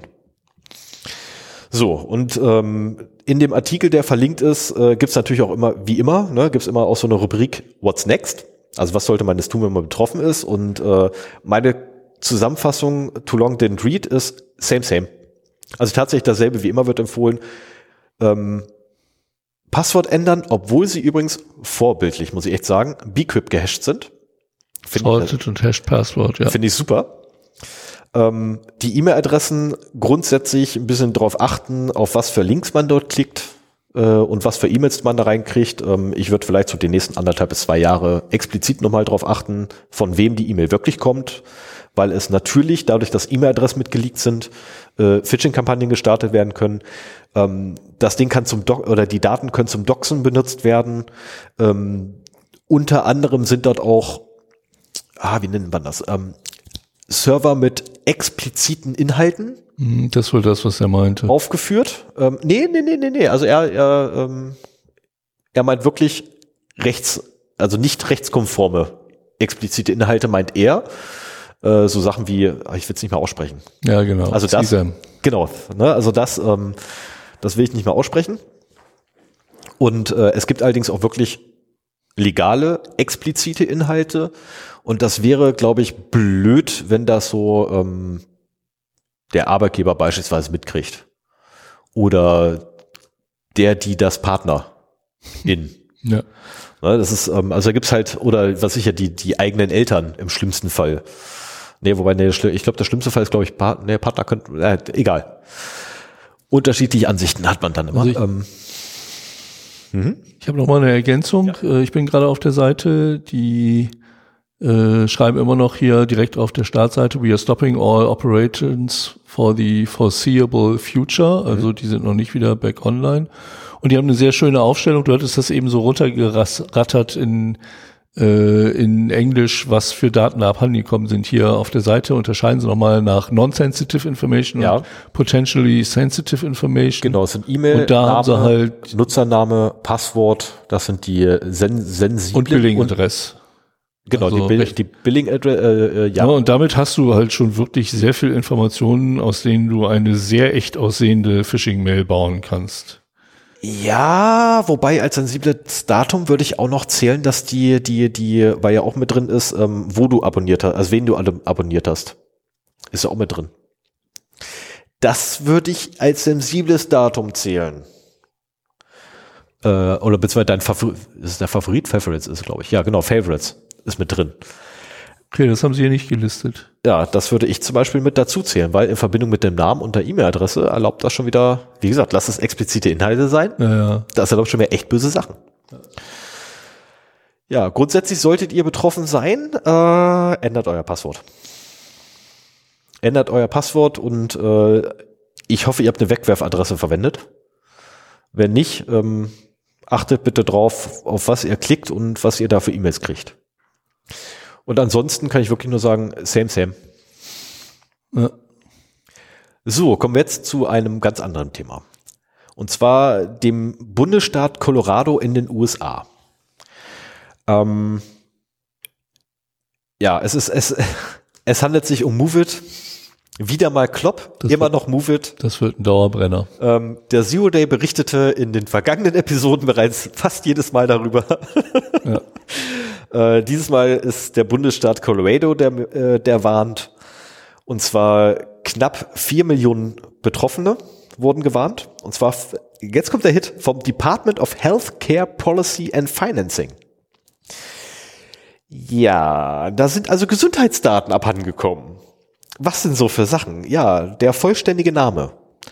Die Social Security Number, das alleine reicht schon aus, eigentlich um echt Schabernack zu treiben. Die Medicaid ID, die Medicare ID, das ist auch schon übel. Dann haben wir noch das Geburtsdatum mit bei, die Adresse der Person, die Kontaktinformation der Person, das Einkommen äh, oder die Einkommensinformationen, dann die demografischen Daten, dann haben wir noch klinische Daten, sowas wie Diagnosen, Laborergebnisse, Behandlungen, Medikationen und äh, als wenn das nicht reichen würde, die Informationen zur äh, ähm, Gesund Gesundheits nee, Krankenversicherung, ähm, wenn eine vorhanden ist. Das ist schon heftig. Das ist wirklich heftig. Also da, da reden wir wirklich von, von hochsensiblen äh, personenbezogenen Daten, die ja weggekommen sind. Ähm, aber scheinbar ist, also indirekt quasi kann man schließen, dass IBM betroffen ist. Denn, jetzt kommt, jetzt kommt das, wo ich, wo ich wirklich ein bisschen lachen, äh, schmunzeln musste, denn das H, HCPF abgekürzt, also das, äh, das Department of Healthcare and Policy äh, for, nein, Healthcare Policy and Financing, so, ähm, HCPF abgekürzt, wurde von IBM darüber informiert, dass sie betroffen sind. Ähm, das würde ja quasi nur funktionieren, wenn IBM irgendwas damit zu tun hat, mit dieser Gesamtkette.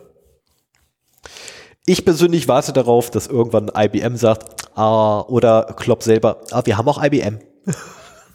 Das ist so umfassend, ja. diese Lücke gewesen, dass das auch nicht Vor wahrscheinlich ist. Der, der, also die Ironie dabei ist ja tatsächlich, dass es ein Dienst ist, der auch heute noch damit wirbt, dass er sicher Daten von A nach B kriegt und mhm. kein Dritter Zugriff auf diese Daten bekommt. Damit werben die auch heute noch. Ähm, ich hoffe nur für dieses Werbeversprechen, und es geht auch wirklich jetzt gerade nur um das Werbeversprechen selber, dass das irgendwann im Flammen aufgeht und vom Erdboden einfach geschluckt wird, erst abfackelt und dann vom Erdboden geschluckt wird. Wie gesagt, nur das Werbeversprechen. Ähm, nicht das Unternehmen selber, da ist mir eigentlich gesagt relativ egal, was passiert. Äh, wobei die schon einen auf den Deckel kriegen sollten, wenn sie schon damit werben, dass sie halt kein dritter Zugriff. Ähm, ich glaube, in Deutschland gibt es so ein Gesetz dagegen, ne? Irreführende Werbung oder so ähnlich. Werbung, also quasi Werben mit, mit Aussagen, die du so gar nicht treffen kannst, weil sie nicht der Realität entsprechen. Ähm, da hat Deutschland tatsächlich ein Gesetz für. Weiß ich. ich, ja. ich kann es nur nicht mehr zitieren. Das ist, ähm, aber irgendwann habe ich das tatsächlich mal gelesen, in irgendeinem dämlichen Buch, was ich mal während meiner Schulzeit lesen musste. So, was jetzt weiterkommt von Klopp, wir warten es ab. Ich persönlich ähm, hoffe ja darauf rauszukriegen, wie äh, IBM da drin verwickelt ist. Und damit hätten wir es eigentlich. Ja, dann machen wir Kommen wir zu den News. Chapter Mark. Ähm, und ich mache mit den News weiter.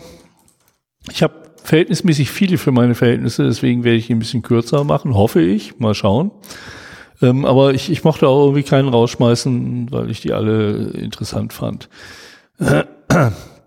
Also erstmal haben wir eine Meldung von Microsoft, dass sie 133 Treiber äh, gefunden haben, die über Schadsoftware mit Schadsoftware infiziert sind. Wie geht das? Und zwar sind genau diese äh, Treiber verfügen laut Microsoft alle über eine gültige Signatur. Und äh, das ist halt dazu da, weil so ein Treiber halt auch mit Administrationsrechten installiert ja. wird und auch mit Administrationsrechten auf dem Rechner äh, läuft.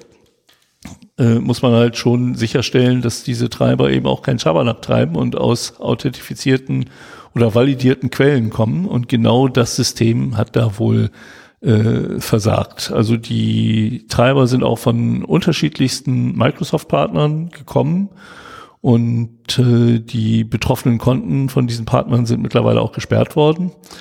Ähm, man vermutet, dass die Zertifikate geklaut wurden, gehandelt wurden und dann eben auch zum Spreaden von Malware benutzt wurden. Das ist lustigerweise etwas, was äh, Fefe und auch der ähm, Dings Rieger. Frank. Genau, Frank Rieger äh, prophezeit haben als damals eingeführt, äh, dieses, dieses ähm, äh, Code-Signing, beziehungsweise hier die, äh, na, die Treiberzertifizierung eingeführt wurde bei Windows. Das, das haben wir ja auch schon äh, bei normalen Applikationen gehabt, die ja auch dann irgendwie gesigned sind. Und wenn da das Entwicklerzertifikat geklaut wird, ne? aber das ist in dem großen Rahmen und das ist ja jetzt auch nicht so, dass meinetwegen ein Anbieter gehackt wurde und seine Treiber alle ähm, mit Malware verseucht sind, sondern dass es halt von den verschiedensten Leuten kam. Also ich muss auch sagen, ich habe seit einem Jahr oder sowas aktualisiere ich meine Treiber regelmäßig über die Drittsoftware, ähm, weil ich eben auch nicht nur bei den Applikationen, die ich installiert habe, sondern eben auch bei den Treibern ähm, das Risiko sehe, dass äh, dort und sei es auch nur Fehler in der Software sind und ich halt die aktuellsten Treiber drauf haben will. Und das macht das Betriebssystem halt nicht komplett für alles. Und äh, Microsoft übernimmt halt für seine Treiber halt schon irgendwie, dass die aktualisiert werden. Ich habe ein äh, für für Drittsoftware äh, eine Software halt, und äh, dann für den Hersteller meines Notebooks meinetwegen, der hat nochmal wieder eine eigene Software, wo auch die Systemdienste dann äh, regelmäßig aktualisiert werden. Und das mache ich auch regelmäßig. Äh, wobei mich das natürlich nicht davor schützt, wenn die äh, zertifizierten Treiber halt mit Malware verseucht sind. Ähm, Windows hat wahrscheinlich, äh, hat anscheinend, das wusste ich auch noch nicht, seit März 23 eine, also gar nicht so lange, äh, eine Funktion im Defender, dass sie halt schädliche Treiber selbst erkennen können. Hm. Und äh, es wird aber empfohlen, einen Offline-Scan zu machen für irgendwelche Treiber, die vor März 23 äh, installiert worden sind. Ich weiß jetzt nicht, worauf sich diese Erkennung äh, bezieht, ob die jetzt meinetwegen auch nur diese Entwicklerzertifikate prüfen, ne? ob das einer von den 133 ist und dann sagen halt hier, nee, das äh, installierst mal lieber nicht. Und äh, du kannst ja auch nicht den Treiber einfach deinstallieren, denn funktioniert halt irgendeine Hardware oder Software nicht mehr, die du da benutzt. Also ähm, das ist schon äh, ein Stich ins Herz von Microsoft, würde ich mal sagen. Ja, äh, Offline-Scan bei Treiberprüfung ist übrigens eine gute Idee, weil nämlich die Treiber meistens geladen werden, bevor der Virenscanner aktiv ist. Weil die laufen ja, ähm, also die meisten Treiber laufen im Kernel-Space. Mhm. Und ähm, Daher macht das Sinn, tatsächlich einen Offline-Scan zu machen, weil während des Offline-Scans der Kernel nicht geladen wird. Ah, ich habe mich schon gefragt, was das soll. Na. Also, schön. Also der, der, der Bereich mit den Treibern vom Kernel wird nicht geladen. Aha. Deswegen macht das Sinn, das Ding offline zu scannen, weil während des, dessen er geladen ist, kannst du da keine Veränderung vornehmen. Und auch nicht wirklich reingucken, weil Sicherheitsmaßnahmen. Okay. Macht Sinn, macht Sinn. Gut, machen wir mal weiter. 31.07.23 ähm, Canon spricht eine Warnung aus, und zwar, dass äh, man auf jeden Fall, bevor man Inkjet-Treiber, also Tintenstrahldrucker, von denen irgendwie verkauft, entsorgt, verleiht, was auch immer, dass man seine Wi-Fi-Settings daraus löscht. Also oh. es ist wohl so, dass äh, beim Zurücksetzen eines Druckers die WLAN-Verbindungseinstellungen nicht gelöscht werden und äh, man hm. deswegen unter Umständen sensible Zugangsdaten zu seinem internen Netzwerk dann eben an jemand anders gibt. Servicetechniker ähm, oder halt Käufer von Gebraucht-Hardware und so weiter. Dumpster-Divern. Das, das ist also, wir haben ja schon immer gesagt, Drucker sind, sind halt so ein, so ein Punkt auch wegen der Festplatten in Multifunktionsdruckern ja. oder in Office-Druckern. Ähm, das ist nochmal eine andere Sache. Ich, ich finde es jetzt nicht ganz so kritisch, weil du halt dann physikalische Nähe zu dem WLAN brauchst. Also sprich, wenn ich meinen alten Drucker nach München verkaufe, wird der sich nicht die Mühe machen, zu mir zu fahren, nur um sich in mein WLAN reinhacken zu können. Ähm, aber das ist natürlich auch die Möglichkeit, mal äh, einen Drucker zu klauen, wenn man jetzt unbedingt Zugang zu einem Netzwerk haben möchte, dass man dann versucht, an einen Drucker zu kommen, mhm. sich als Servicetechniker ausgibt, einen Drucker rausträgt, wobei, wenn der nicht zurückgesetzt ist, sind die Sachen da sowieso drin. Also, ne? Hm. Interessant, aber davon abgesehen, ähm, dein Käufer in, in München muss ja gar nicht hier hochkommen. Der hat mit Sicherheit hier Freunde.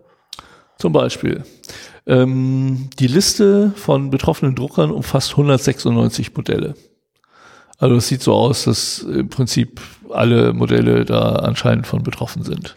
Ich glaube, ich muss doch mal einen anderen Raspberry Pi äh, zweimal wieder raus, nee, drei rausholen, äh, den ich damals zum, zum, wie nennt sich, ich kann es mal nicht aussprechen, War Driving oder so ähnlich. Ja wird irgendwie ganz komisch ausgesprochen, ähm, verwendet habe, um äh, meine eigene äh, äh, Netzwerkmap zu bauen.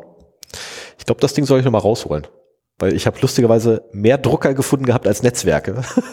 Ja gut, aber du brauchst ja physikalischen Zugang dazu. Ne? Also du brauchst im Prinzip einen, einen zurückgesetzten Drucker, wo diese Daten halt immer noch drin sind und dann musst du wissen, wo er gestanden hat. Also ja, es ist letztendlich ist es so, der erste Schritt ist also einmal, abs, äh, einmal durch die Gegend laufen und alle Drucker einfach aufnehmen, die da sind. Ähm, und danach kannst du ja entweder gucken, habe ich eine Schwachstelle, die ich direkt ausnutzen kann für diesen Drucker, die ja meistens dann, weil die Leute es nicht besser wissen, mit einem nackten Hintern im Internet hängen. Ähm, oder habe ich eventuell die Möglichkeit, das Ding irgendwann später zu bekommen und dadurch dann den Netzwerk und dann in das Netzwerk quasi einzudringen. Ja. Ähm, also Möglichkeiten gibt es noch ein Löcher, ich komme sofort auf schlechte Ideen. Äh, und meine Ideen sind in der Regel immer schlecht, äh, weil, äh, naja, wartet aufs Thema. Ich bin ein, ich habe Glück gehabt, sagen wir so. Ja, also wie gesagt, ich, ich finde es jetzt nicht so schlimm, aber man sollte auf jeden Fall äh, zusehen, dass man es da rauslöscht. Es gibt ja auch durchaus ähm, Datenbanken im Netz, die halt Zugangsdaten für WLANs enthalten, die allerdings auch meistens mit Koordinaten verbunden sind. Ja. Eben ähm, Wiggle ist da, glaube ich, so ein äh, Stichwort dafür. Ähm, aber vielleicht kann man da zum Beispiel auch WLAN-Zugangsdaten, also SSID und Passwort, Passphrase mhm. äh, eintragen, ohne dass das jetzt mit einer Location verbunden ist, so dass man halt sowas auch im Zweifelsfall mal durchprobieren könnte. Mhm. So, aber machen wir mal weiter. Ja. Äh, 6er, 8er Tesla hat ein Sicherheitsproblem. Da haben nämlich Forscher der Technischen Universität Berlin eine Methode entwickelt, um äh, das äh, ARM-basierte Infotainment-System zu hacken und Funktionen freizuschalten, für die normalerweise die Benutzer äh, Geld bezahlen müssten. Ja, das ist mir durch die Timeline gerutscht und ich habe vergessen, es zu lesen. Ja, genau. Also Gut, dass das, es nicht gibt. Äh, Im Prinzip wusste man das meiste schon, wenn man die Überschrift gelesen hat. Ne? Also wie gesagt, das Infotainment-System ist irgendwie ARM-basiert mit einem alten Prozessor, äh, der Verwundbarkeiten hat und die Forscher der TU Berlin kennen sich mit dem System aus, haben damit die Möglichkeit gehabt, äh, den, den einen RSA-Schlüssel zu extrahieren und Rootrechte zu erhalten und auch über eine Seitenkanalattacke dann gesperrte Funktionen wie Sitzheizung und Acceleration Boost zu aktivieren. Ah. Das ist, ich meine, in anderen Autos ist es auch so, dass du da teilweise Funktionen, die physikalisch vorhanden sind, aber softwareseitig gesperrt sind, irgendwie äh, aktivieren kannst. Da gibt's auch Dienste, die das anbieten und so weiter. Kostet halt deutlich weniger, als wenn du das beim Hersteller machst, aber kann auch bei jedem Update dann wieder weg sein. In dem Falle glaube ich aber äh, eine Einschätzung gelesen zu haben, dass das Ding nicht patchbar wäre. Oh, ich habe äh, Blödsinn gesagt, das ist keine ARM-basierte äh, CPU, sondern eine AMD-CPU. Oh. Aber eine alte halt, ne? Ich war der Meinung, das wäre das wäre eigentlich, das, also ich, ich hatte jetzt gedacht gehabt, dass sie über den, den äh, Nvidia-Chip reingegangen sind. Nee, hier steht okay. äh, über die veraltete AMD-CPU. Oh. Und ich habe hier nochmal, okay. äh, es wird auch in der Black Hat oder wurde mittlerweile, mhm. das war wohl 9.8. oder so. Ja, das war jetzt letztens. Wurde auch einen Vortrag gehalten. Ähm, da habe ich das Abstract zumindest nochmal verlinkt. So, und dann kommen wir zu einer Sache vom 7.8.23, die mich da habe ich Gefühle zu, ich weiß noch nicht welche. Ähm, das war ein Blogartikel von Troy Hunt. Mhm. StammhörerInnen äh, vom Zero Day Podcast kennen den Namen. Das ist der Betreiber von Have I Been Pawned? Ein Dienst, der die Möglichkeit gibt, bekannt oder öffentlich gewordene Datenlecks nach seinen eigenen Zugangsdaten zu durchsuchen, um zu gucken, ob man da irgendwo drin enthalten ist. So, und äh, die bieten eine Domain Search an oder eine Domain Search Subscription sogar. Das heißt, das habe ich auch für meine Domain oder für einige mhm. meiner Domains gemacht, dass man da äh, seine Domain angibt, einmal auf verschiedene Wege beweist, dass man die Gewalt über die Domain hat, indem man entweder auf eine bestimmte E-Mail-Adresse antwortet oder ein Textfile im Root-Verzeichnis ablegt und so weiter. Und äh, dann bekommt man immer wieder Meldungen, wenn eine E-Mail-Adresse, die zu dieser Domain passt, in einem neuen Leak gefunden wurde. Das mhm. äh, ist mir auch schon ein paar Mal passiert, dass ich da Benachrichtigungen bekommen habe. Das funktioniert fantastisch.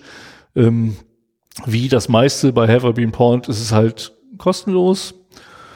Und äh, er hat aber geschrieben, dass gerade diese Domain, Domain Search Subscription, schweres Wort, Domain suchen, Suche Abonnement klingt auch jetzt auch nicht alle einfacher. Ähm, sehr viel CPU-Power braucht. Ich meine, kann man sich vorstellen, ne? Ja. wenn irgendwie alle äh, neuen Datenlecks nach äh, einer Domainadresse durchsucht werden müssen, das nimmt schon Zeit in Anspruch und vor allen Dingen in der Summe halt, so dass er halt jetzt einen äh, Price Tag da dran geschrieben hat. Oh. Und diese Suche ist äh, nicht mehr immer kostenlos. Er hat es danach gemacht, wie viele gefundene Adressen zu einer Domain äh, schon in den in den Leaks zu finden sind. Ne? Also bis zu zehn Adressen die man für eine Domain in seiner Datenbank findet, äh, sind noch kostenlos. Mhm. Und das sind nach seinen Angaben sind das äh, 60 Prozent aller Domains, nach denen gesucht wird. Und äh, weitere 10 Prozent haben dann bis zu 25 gefundene E-Mail-Adressen. Das kostet dann eine monatliche Gebühr von 3, 3 Dollar 95. Also okay. ein Kaffee ist noch okay, finde ich. Ja. Ähm, der nächste Plan geht dann bis 100 gefundene Adressen. Da fallen dann schon knapp 17 Dollar an. Und dann gibt's noch mal für 500 Adressen sind dann 28,50 und unbegrenzt darüber sind es dann 115 Dollar im Monat.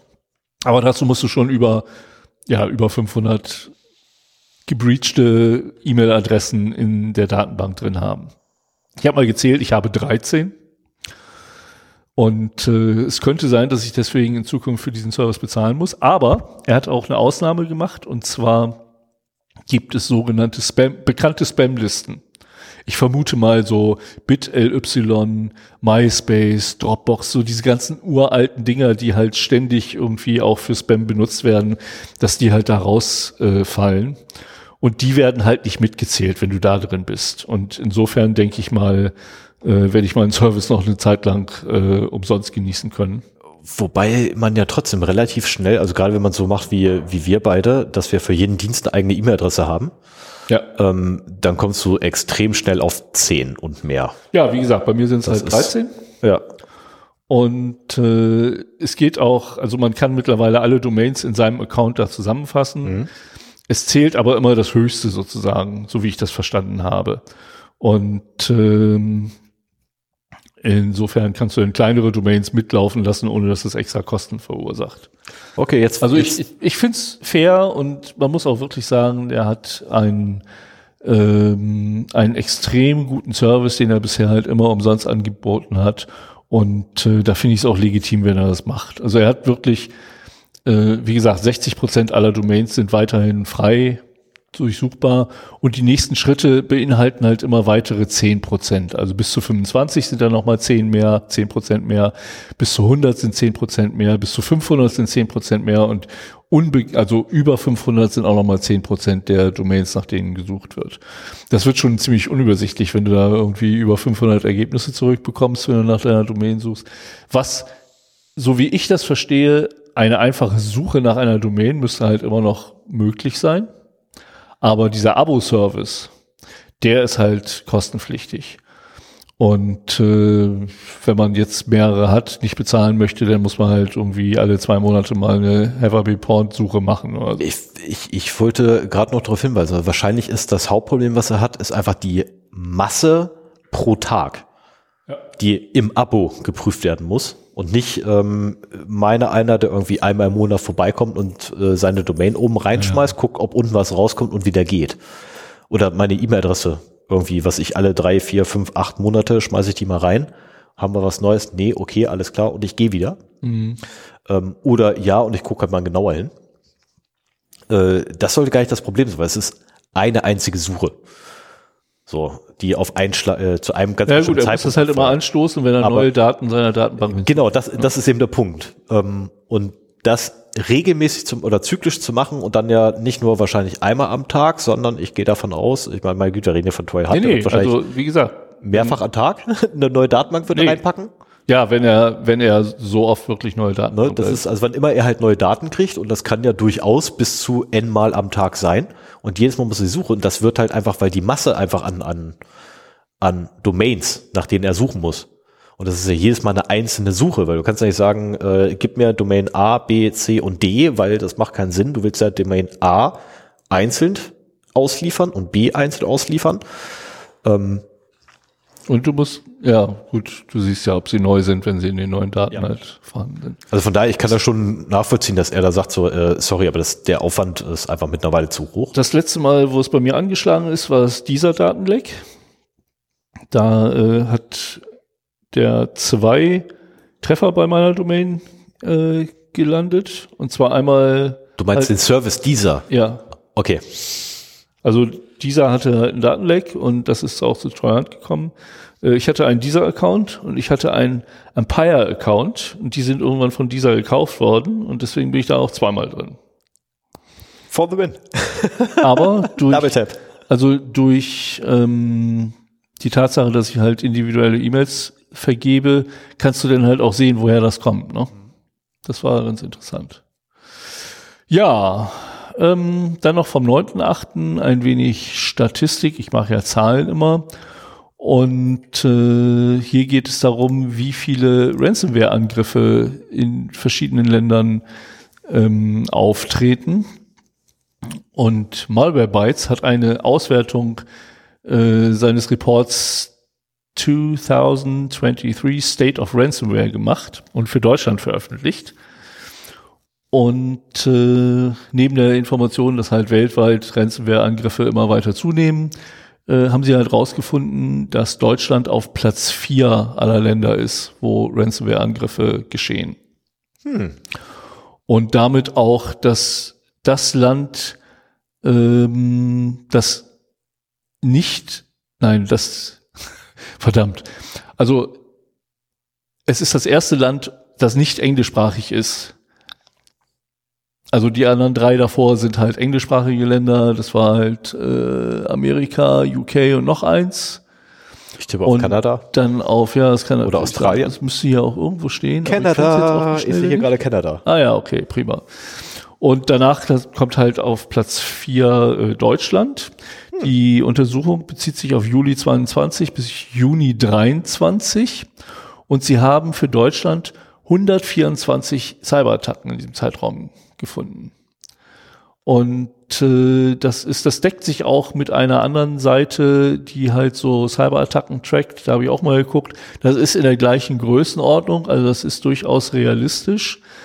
Ähm, und das erklärt für mich auch gleichzeitig, warum so viele Unternehmen dieses Risiko noch so gering schätzen im Prinzip. Denn äh, 124 Cyber, also Ransomware-Attacken in Deutschland in einem Jahr heißt 10 im Monat. Und dann habe ich mal geguckt, äh, laut Statistiker gibt es etwas über drei Millionen Unternehmen in Deutschland. Was heißt, dass pro Jahr ungefähr 0,4 Prozent der Unternehmen eine Ransomware-Attacke äh, erleiden müssen. Also zumindest eine geglückte. Mhm. Und ähm, das ist halt immer noch so wenig, dass die Leute wahrscheinlich sich denken, ach, uns passiert schon nichts. Ja, das ist die typische, warum sollte man mich schon angreifen? Ja, genau, Ähm, genau. Das Argument. Ich habe es damals geliebt in meiner Zeit als.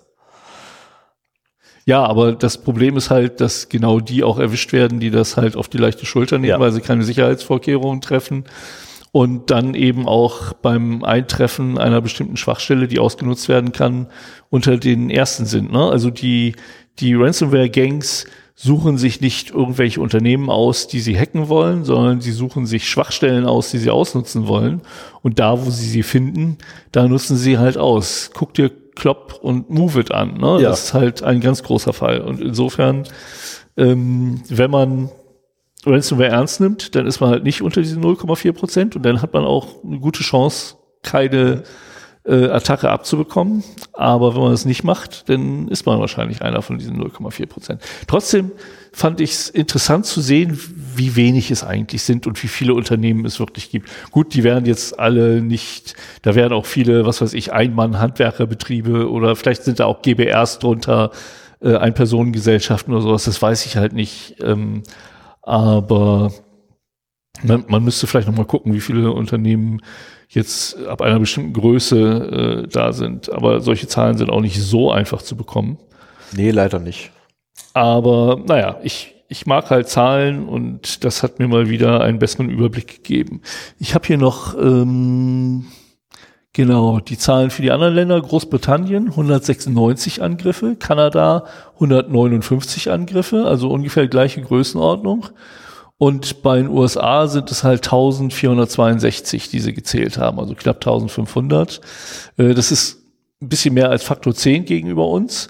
Aber ähm, was hatten die? USA habe ich auch nachgeguckt, haben so um die 600 Millionen äh, Einwohner. Das heißt, das Land ist so Faktor 8 größer.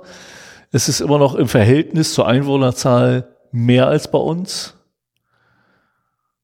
Ja, ich habe es vorher ausgerechnet. Okay. Äh, brauchst du nicht nachzuvollziehen. Ich bin gerade. ähm, also es ist auch grad im Verhältnis zur Einwohnerzahl mehr, als es halt bei uns sind. Aber ich denke auch, da sind halt die bekannteren Ziele vielleicht oder ähm, dass, dass einfach viele auch auf den amerikanischen Markt da abzielen und gezielt dort äh, ihre Opfer suchen. Ja, das waren meine News. Ja, dann mache ich weiter. 1.7.2023. Äh, okay, ich fange nochmal Oh, an. das ist aber verdammt lange her. Ja, das ist wirklich verdammt lange her und ich schieb da schon eine ganze Weile vor mir her. Ach, der war das, ja. Ja, ja, weil, weil ich nicht weiß, ob ich das als, als Datenverlust oder als News haben wollte, aber ganz ehrlich, das ist mittlerweile äh, ein bisschen länger her und daher nehme ich das nur als News rein, weil das einfach mittlerweile so ziemlich jeder eigentlich mitgekriegt haben wird, Ich nicht. der sich mit ähm, Informationssicherheit und so auseinandersetzt und vor allem mit dem Versagen von Behörden dabei.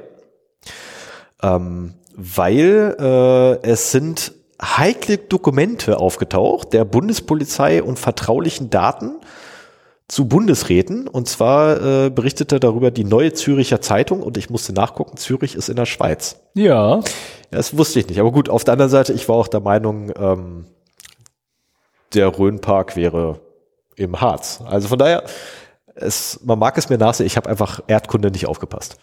Ich kann sowas einfach nicht. Ähm, gut, also wir reden hier über die Schweiz. Nicht über Deutschland, wir reden über die Schweiz. Na, das schon mal so, klargestellt. auch die, die Dokumente, um die es geht, sind aus der Schweiz, oder? Alles klar. Genau. Ja. Also die Schweiz hat Daten verloren oder in der Schweiz sind Daten abhandengekommen. Und zwar Dokumente von der Bundes Bundespolizei sowie von äh, zu Bundesräten. Und zwar, was ist passiert? Ähm, ja, äh, das Bundesamt für Polizei gibt es dort und dieses hat logischerweise Sicherheitsdokumente und diese sind im einen Darknet, äh, im, im, sind im Darknet gelandet. Darunter auch Schutzmaßnahmen für ausländische Botschaften und den Bundesrat. Ähm, äh, wie war's, äh, eine sehr große äh, eine sehr große peinliche Angelegenheit. das ist, Ja. glaube ich, eins der Zitate in dem Artikel. Ähm, ich musste schmunzeln. Ähm, was ist passiert? Also letztendlich, äh, es gibt dort einen Dienstleister. Dieser Dienstleister heißt, ist eine IT-Firma und sie heißt Explain.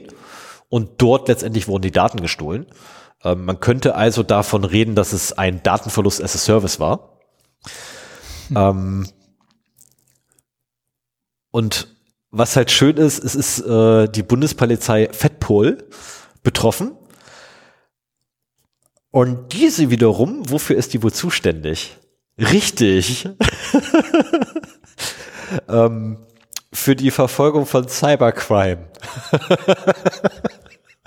also das allein schon ist an Ironie kaum noch zu übertreffen. Äh, aber äh, eins der Dokumente unter anderem ist aus dem Jahre 2018 und gibt Auskunft über Sicherheitsmaßnahmen für ausländische Diplomaten und Botschaften sowie vom Bund gestützte Personen und Objekte.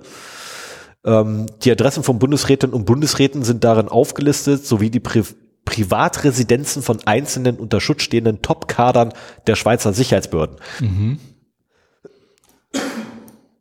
Also wenn man mir das einfach mal erlaubt, das ist ein absoluter absoluter GAU an, an Sicherheitsinformationen, die da abhanden gekommen sind, weil da ist so ziemlich einmal alles mit bei, was man braucht, um wirklich Schaden anrichten zu können.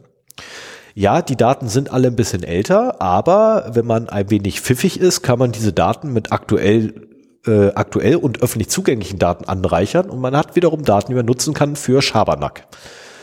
Ähm, und ich habe das Zitat sogar extra nochmal rausgeschrieben für mich. Das ist eine Peinlichkeit sondergleichen.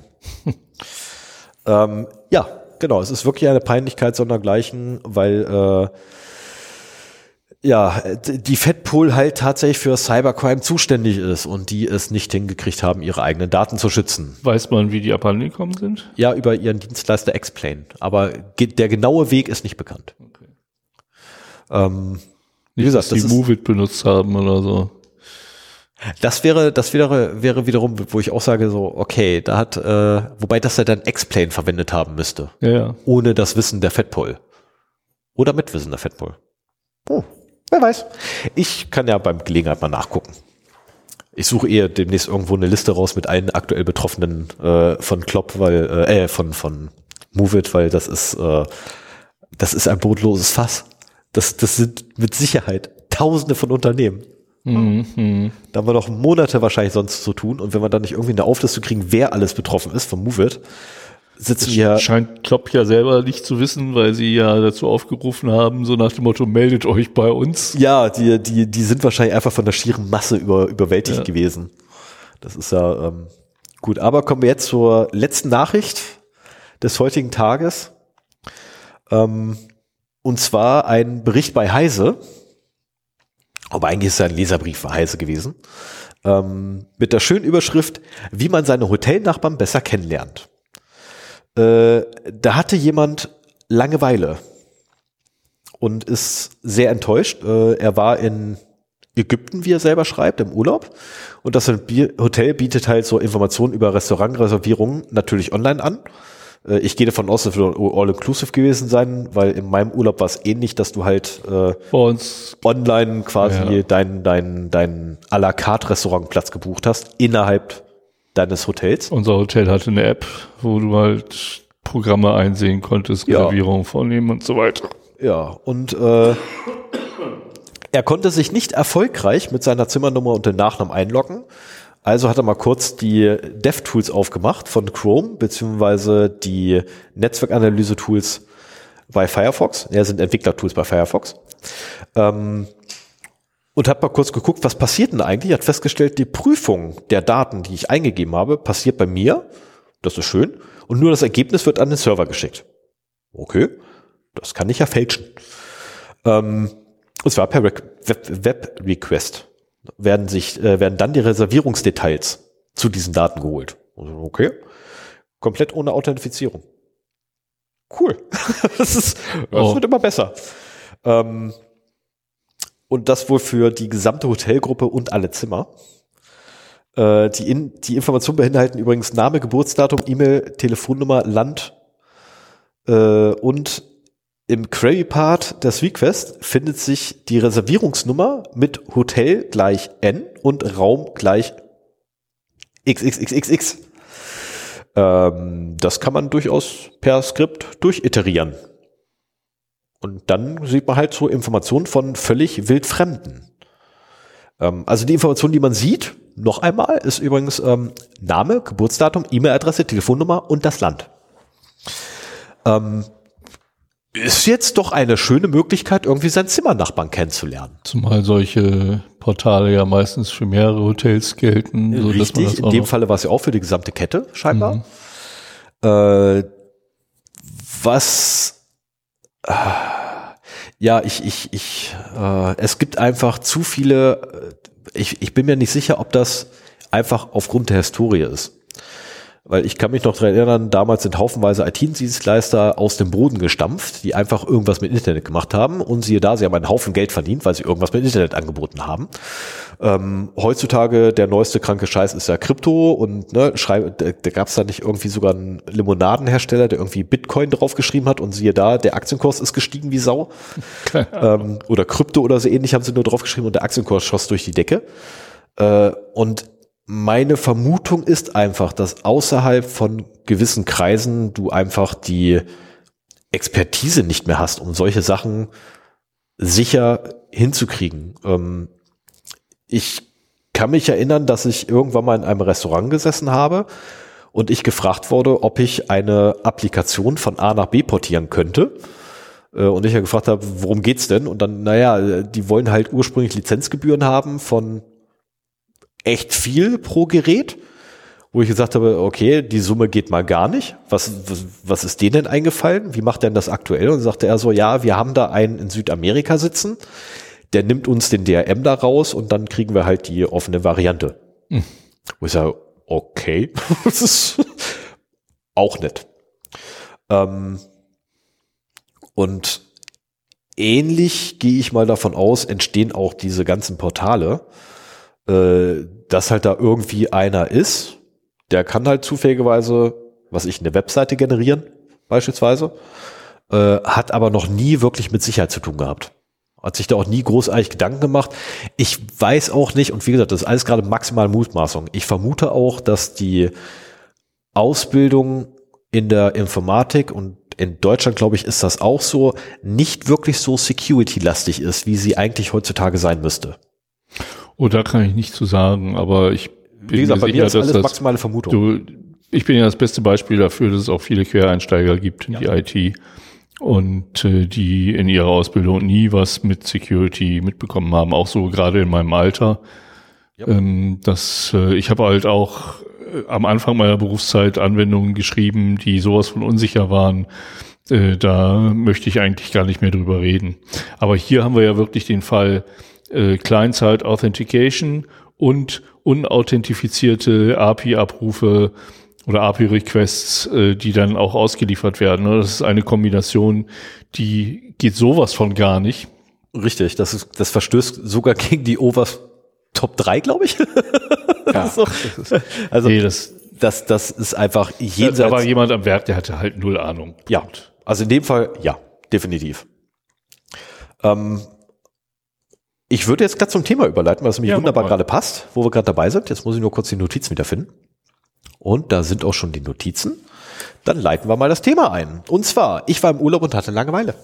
Ja, wer hätte gedacht. Also eigentlich war der gesamte Zero Day äh, Podcast war ja im Urlaub. Ja, aber ich habe nicht so lustige Sachen gemacht wie du. Äh, es hat nichts mit lustig zu tun gehabt. Also nein, ist verkehrt. Also anfangs war es noch spaßig. Nein, anfangs war es Neugierde. Dann war es spaßig. Dann war es ein, ach, ist ja cool. Äh, und später wurde es dann zu einem, oh oh, ich sitze, glaube ich, gerade voll in, im, im Jauchegrube fest, äh, zu einem, oh, das ist ja ziemlich cool hier. So, worum geht es? Also, ich war im Urlaub und mir wurde Mitte der ersten Woche relativ langweilig. Muss man, muss man einfach sagen, also es ist halt ein Urlaub hauptsächlich fürs Kind und für meine Frau gewesen. Das war nicht so das, was ich unter Urlaub verstehen würde. Ähm, haufenweise in der Sonne liegen und im Pool rumplanschen, ja, okay, das jeden Tag so dieselbe, okay, kann man machen. Ähm, äh, mein Urlaub gibt's am Ende, bevor jetzt irgendwie einer sagt so, ja, man musste auch mal selber Urlaub machen, ja, wir haben da eine wunderbare Teilung, ein, den ersten Urlaub im Jahr hat dieses Jahr meine Frau gemacht, den zweiten Urlaub plane ich, dementsprechend, ich krieg auch meinen Urlaub, alles ist gut. So. So viel erstmal zum Urlaub und zur Urlaubsplanung. Jetzt kommen wir zu dem, was wirklich los war. Also, mir wurde langweilig. Und wenn mir langweilig ist, fange ich aber an, irgendwelchen Blödsinn mir im Kopf auszudenken, was man so machen könnte gegen die Langeweile. Ähm, ich habe zum Beispiel auf dem äh, Gelände unseres Hotels, wo wir waren, äh, habe ich beispielsweise so Sicherheitskameras gesehen und dachte so, oh, das sind nicht gerade wenige. Das wäre ja cool, da wenn man. Ich gar nicht drauf geachtet bei uns. Das wäre ja cool, wenn man. Ja, also du wirst lachen. Also ich habe auch nur drei direkt gesehen. Also drei waren wirklich extrem auffällig. Den Rest musste ich suchen. Tatsächlich. Und da waren wirklich zweistellige, also hohe zweistellige Anzahl Kameras für das Gelände. Also das war ordentlich. Da hat sich jemand wirklich Mühe gegeben bei. Und ich habe mir dann ganz so, hm, ist es eventuell möglich, vorne von der Straße, wo man erst noch an einem kleinen Kontrollhäuschen vorbei muss, was total simpel geht, ähm, man geht einfach durch. wer hätte es gedacht? Man spricht denjenigen hinter der Glasscheibe nicht mal an, maximal sagt man Guten Morgen oder irgendwas anderes Deutsches und man kann einfach durchgehen. Ähm, ich habe es ausprobieren lassen. Äh, ich habe tatsächlich einen, einen ha, kleinen. Hast du da ein Portier in, in dem Hotel gehabt? Also so nee, das ist vorne quasi die Einfahrt. Also wirklich so, so die Einfahrt so Gated Community mäßig, ne, die Einfahrt Aha. und dann erst kommst du zum Gebäude, wo dann die Rezeption ist. So, und an der Ein am Einfahrtstor quasi saß halt Tag und Nacht saß halt einer. Super Job.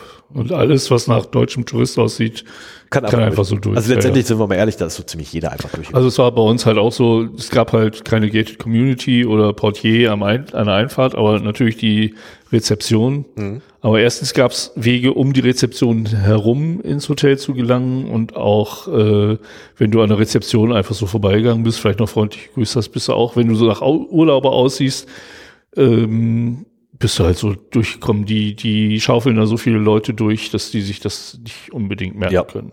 Also mich konnten sie sich merken, allerdings lag das an was ganz anderem. Also meine, uns alle, also tatsächlich alle, die wir dort im Urlaub waren, ähm, von meiner Seite aus, äh, also wir als Familie, ähm, uns kannten wirklich alle. Uns haben sie auch erkannt und ähm, wir hatten eine etwas Sonderbehandlung aufgrund von, dass wir halt einfach sind, wie wir sind, nämlich nicht typisch deutscher Tourist. Deutschland scheint ein ernsthaftes Alkoholproblem zu haben ähm, wurde mir dort echt klar und äh, wirklich anschaulich vor Augen geführt, weil nämlich jeder, wirklich jeder mich gefragt hat, ähm, trinkt ihr gar keinen Alkohol? Woraufhin wir immer sagten, nein. Aber warum nicht? Ihr seid doch deutsch. Wo ich da so, äh, ja, was hat das eine jetzt mit dem anderen zu tun? Ja, Deutsche trinken doch immer Alkohol. Deutsche legen auch morgens um sechs ihr Handtuch auf äh, die Liege am Pool. Ist zu spät. Was? Morgens um vier. Es ist kein Witz. Es gab Deutsche, die morgens um vier am Pool waren, um ihr Handtuch hinzulegen und dann erst nach dem Frühstück wiedergekommen sind. Und zwar nach dem späten Frühstück, was um, mhm. ich glaube, um elf geendet hat. Also schräg. Ähm, wir sind immer erst, wenn wir zum Frühstück gegangen sind, kurz am Pool vorbei, haben uns irgendwie zwei Liegen geschnappt, wo irgendwie ein Schirm dran war. Alle anderen Liegen waren eh schon belegt. Also von daher, wir haben nicht mal jemand was weggenommen oder so, weil was soll der Blödsinn? Meine Frau liegt den ganzen Tag in der Sonne rum, das Kind spielt die ganze Zeit im Pool, ich hänge die ganze Zeit beim Kind im Pool, damit es nicht untergeht. Ja, meine Güte, wofür brauchen wir, wofür brauchen wir eine Liege großartig? Ne, Liege in die Sonne schieben geht immer. Ähm, und wir müssen auch nicht erste Reihe am Pool liegen, weil es so ziemlich das Dümmste, was man machen kann, da werden die Klamotten immer nur nass, die man da hinpackt. So, jedenfalls, äh, mir war langweilig, ich habe die Kameras gesehen äh, und den, äh, den, den, den netten Menschen, der vorne an der Einfahrt saß. Und ich dachte so, okay, ist es möglich, von der, von vor der Einfahrt oder von der Hauptstraße oder von der Straße zum Hotel irgendwie bis an den Pool zu kommen, ohne dass einen einer sieht?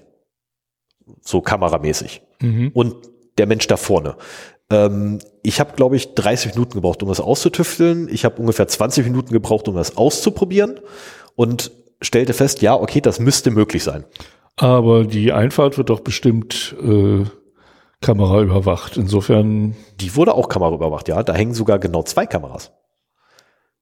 Die allerdings beide ähm, aufgrund der Überlappung, die sie haben, einen toten Winkel freimachen, der um das Häuschen rumgeht. Wo der nette Mensch drin sitzt. Wo der echt so denkt so, wieso ist da ein Spalt? Also du hast das Häuschen von einem Menschen, der da am, am, an der Einfahrt sitzt. Dann hast du eine Wand, Also zwei Mauern. Also du hast. Ähm, Du brauchst das nicht zu zeigen. nee, ich, ich kann es nicht zeigen, weil, weil es sieht ja keiner. Ne? Also du hast letztendlich eine Mauer. So und zwischen diesen Häuschen und der Mauer kannst du dich aber durchquetschen. Also Ja, ich, ich konnte einfach durchgehen.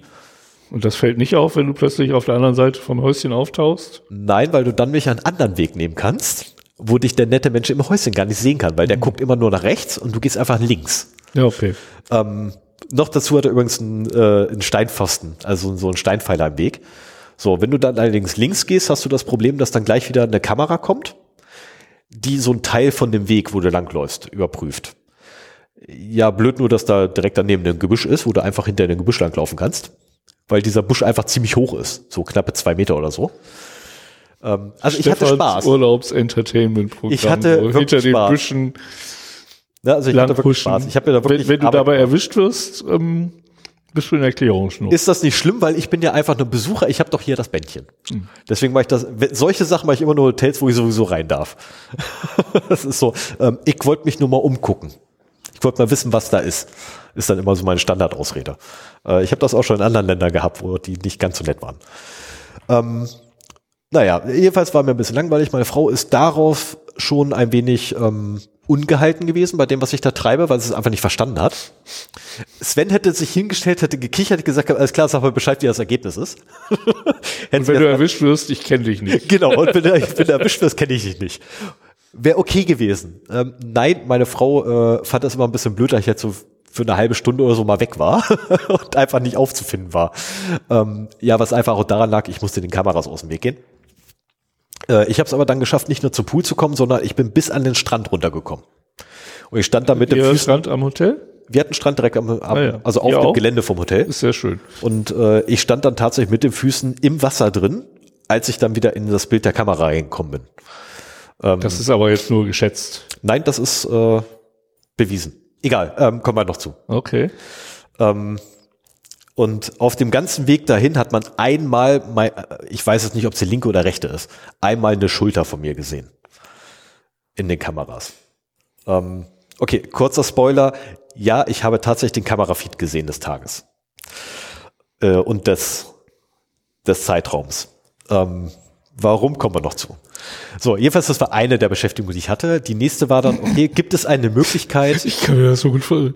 Ich habe ich hab ja so Mitleid mit deiner Familie. ich manchmal auch. Ja, immerhin. Es ist auch, ja, also mit mir durch irgendwie Möbelhäuser durchgehen ist auch interessant. Ähm, so, dann haben wir äh, weiter, haben halt unseren ganz normalen Urlaub weitergemacht gehabt. Ich hatte ja meine Antwort, die ich hatte. Und mir wurde immer langweiliger. Das Essen war immer identisch. Also das, das Essen hing mir irgendwann schon sonst wo raus. Ähm, die Aktivitäten waren ja auch jeden Tag quasi dasselbe. Ne? Im Rhythmus von sieben Tagen haben sich die alle wiederholt, die Aktivitäten, die da irgendwo waren. Und wir hatten echt super Animationsteam. Ähm, sorry, ich muss ganz kurz mal das, das, das Hotel loben ohne Ende äh, in einigen Punkten halt. Wir hatten ein super Animationsteam, die waren ganz super lieb und nett. Die haben sich um die kleine äh, teilweise sogar schon gestritten, wer sie jetzt als erstes begrüßen darf. Ähm, die waren sowas von kinderlieb, das war der Wahnsinn. Äh, alle Mitarbeiter des Hotels waren absolut höflich, absolut nett, absolut zuvorkommend. Ähm, keiner war irgendwie abgehoben vom obersten äh, äh, Chef, den es da gab, bis runter zum letzten Menschen, der irgendwie oder niedrigsten Menschen, der irgendwie da rumgelaufen ist, waren die alle ganz lieb und nett. Man konnte jeden jederzeit ansprechen. Sie haben sich mit einem unterhalten, war klasse. Was mich ein bisschen geärgert hat, ist, die konnten teilweise besser Deutsch als die Deutschen.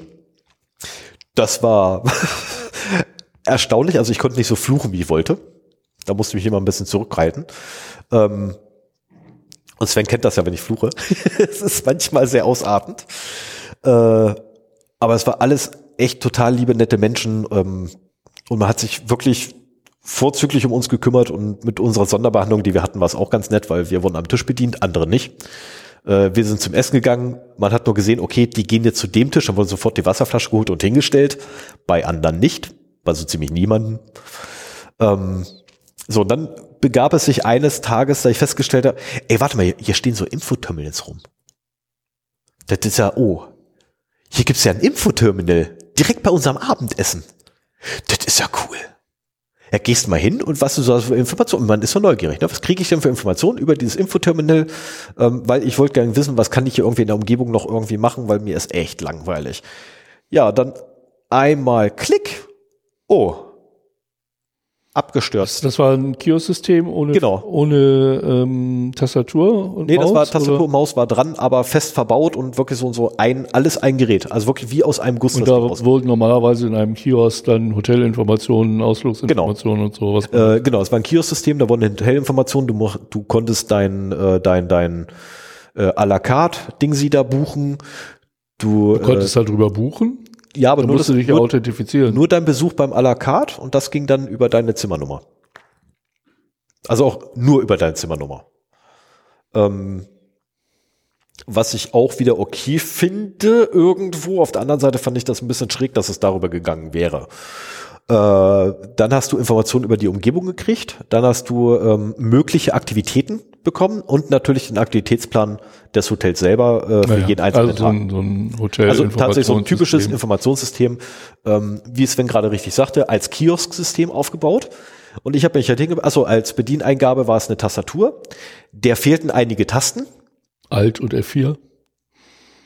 Nee, F4 war da. Aber ähm, so die Windows-Taste zum Beispiel fehlte. Oder, oder Sub, äh, Superkey oder wie auch immer man sie nennen möchte. Die fehlte, äh, es fehlte die Alt-Taste. Alt war da. Wie nennt man die überhaupt? Keine Ahnung. Verdammt, müsste ich irgendwann mal rauskriegen, wie man die Taste einhält. Also die Alt-GR-Taste war vorhanden, die Alt-Taste nicht. Ähm, eine Steuerungstaste war auch vorhanden, aber nur eine von zweien. Ähm, also da fehlten halt so ein paar Tasten. Noch dazu war das äh, sehr amüsant, weil das ein amerikanisches Layout darauf gehabt, mit einem türkischen Layout draufgeschrieben, noch zusätzlich draufgeschrieben. Wir waren in der Türkei dazu. Ähm, und als Eingabegerät für Pointer war es halt ein Trackball. Was bedeutet, ich hatte sofort, ich war super. Also ich, ich hatte das Ding voll unter Kontrolle, weil es war ein Trackball. Ja? Es gibt zu Alt einen Wikipedia-Eintrag Oh, und äh, der ist auch recht lang, den lese Bitte ich jetzt nicht vor, aber ja, kann ich machen. Äh, die Taste Alt Gr, auch Alt Graph, Englisch Alternate Graphic, alternative Grafik ah, beziehungsweise alternativer Schriftsatz liegt auf PC-Tastatur und mit AT-Layout normalerweise rechts neben der Leertaste und verändert, während sie gedrückt gehalten wird, die Funktion der anderen Tasten. ah, Kommt wahrscheinlich noch so aus Schreibschrift, äh, Schreibmaschinen. Ja. Ah, okay, alles klar. Gut, dann haben wir das schon mal geklärt, was es ist. Bitte einmal verlinken. Danke. So, ich habe jetzt also drauf gedrückt, ne, also wirklich einen, einen, einen Linksklick. Ich wollte halt Informationen zum Hotel haben, ne, und Mauscursor hin, Trackball, wunderbar, hat also nicht lange gedauert, bis ich da angekommen bin. Drücke Linksklick und siehe da, das Ding stürzt ab. Und ähm, ja, Absturz. Also so, alles wurde grau, ein, ein, Von einem Linksklick ja, ich habe einfach nur einmal links geklickt. an einer bestimmten Stelle. Nein. Also ich habe es mehrfach hinter, hinterher noch ausprobiert. Äh, nein, wäre völlig egal gewesen, wo man hinklickt. Also ein Klick, das, Das ist Ding natürlich doof beim Kiosk-System. kommt noch cooler. Ähm, dazu, oh, das ist jetzt natürlich ähm, blöd. Gut, du kannst jetzt die Fehlermeldung überhaupt nicht lesen, aber ey, warte mal, das sieht aus wie eine Windows-Fehlermeldung. Nur ein Knopf unten dran, das muss ja dann quasi der OK-Knopf sein. Klickst mal drauf. Kommt die nächste Fehlermeldung her. Ähm, und ich denke so, warte mal, das Fenster kennst du auch, das ist in der Regel so, Anwendung reagiert nicht, was willst du machen? Schließen oder warten? Ach, klick mal da, wo schließen sonst ist. Oh, siehe da. Ich bin an einem Windows 10. Das ist ja cool. Ich habe eine Windows 10 Benutzeroberfläche. Oh, cool. Was habe ich denn so für Rechte? Also kurz geguckt, okay, wo ist mein Nutzerordner? Wie heiße ich? Oh, ich heiße User. Hm, komme ich, da gibt's noch einen Nutzer Admin. Komme ich in den Ordner Admin lesend rein? Oh ja, ich kann da drin lesen. Cool, ich habe Adminrechte.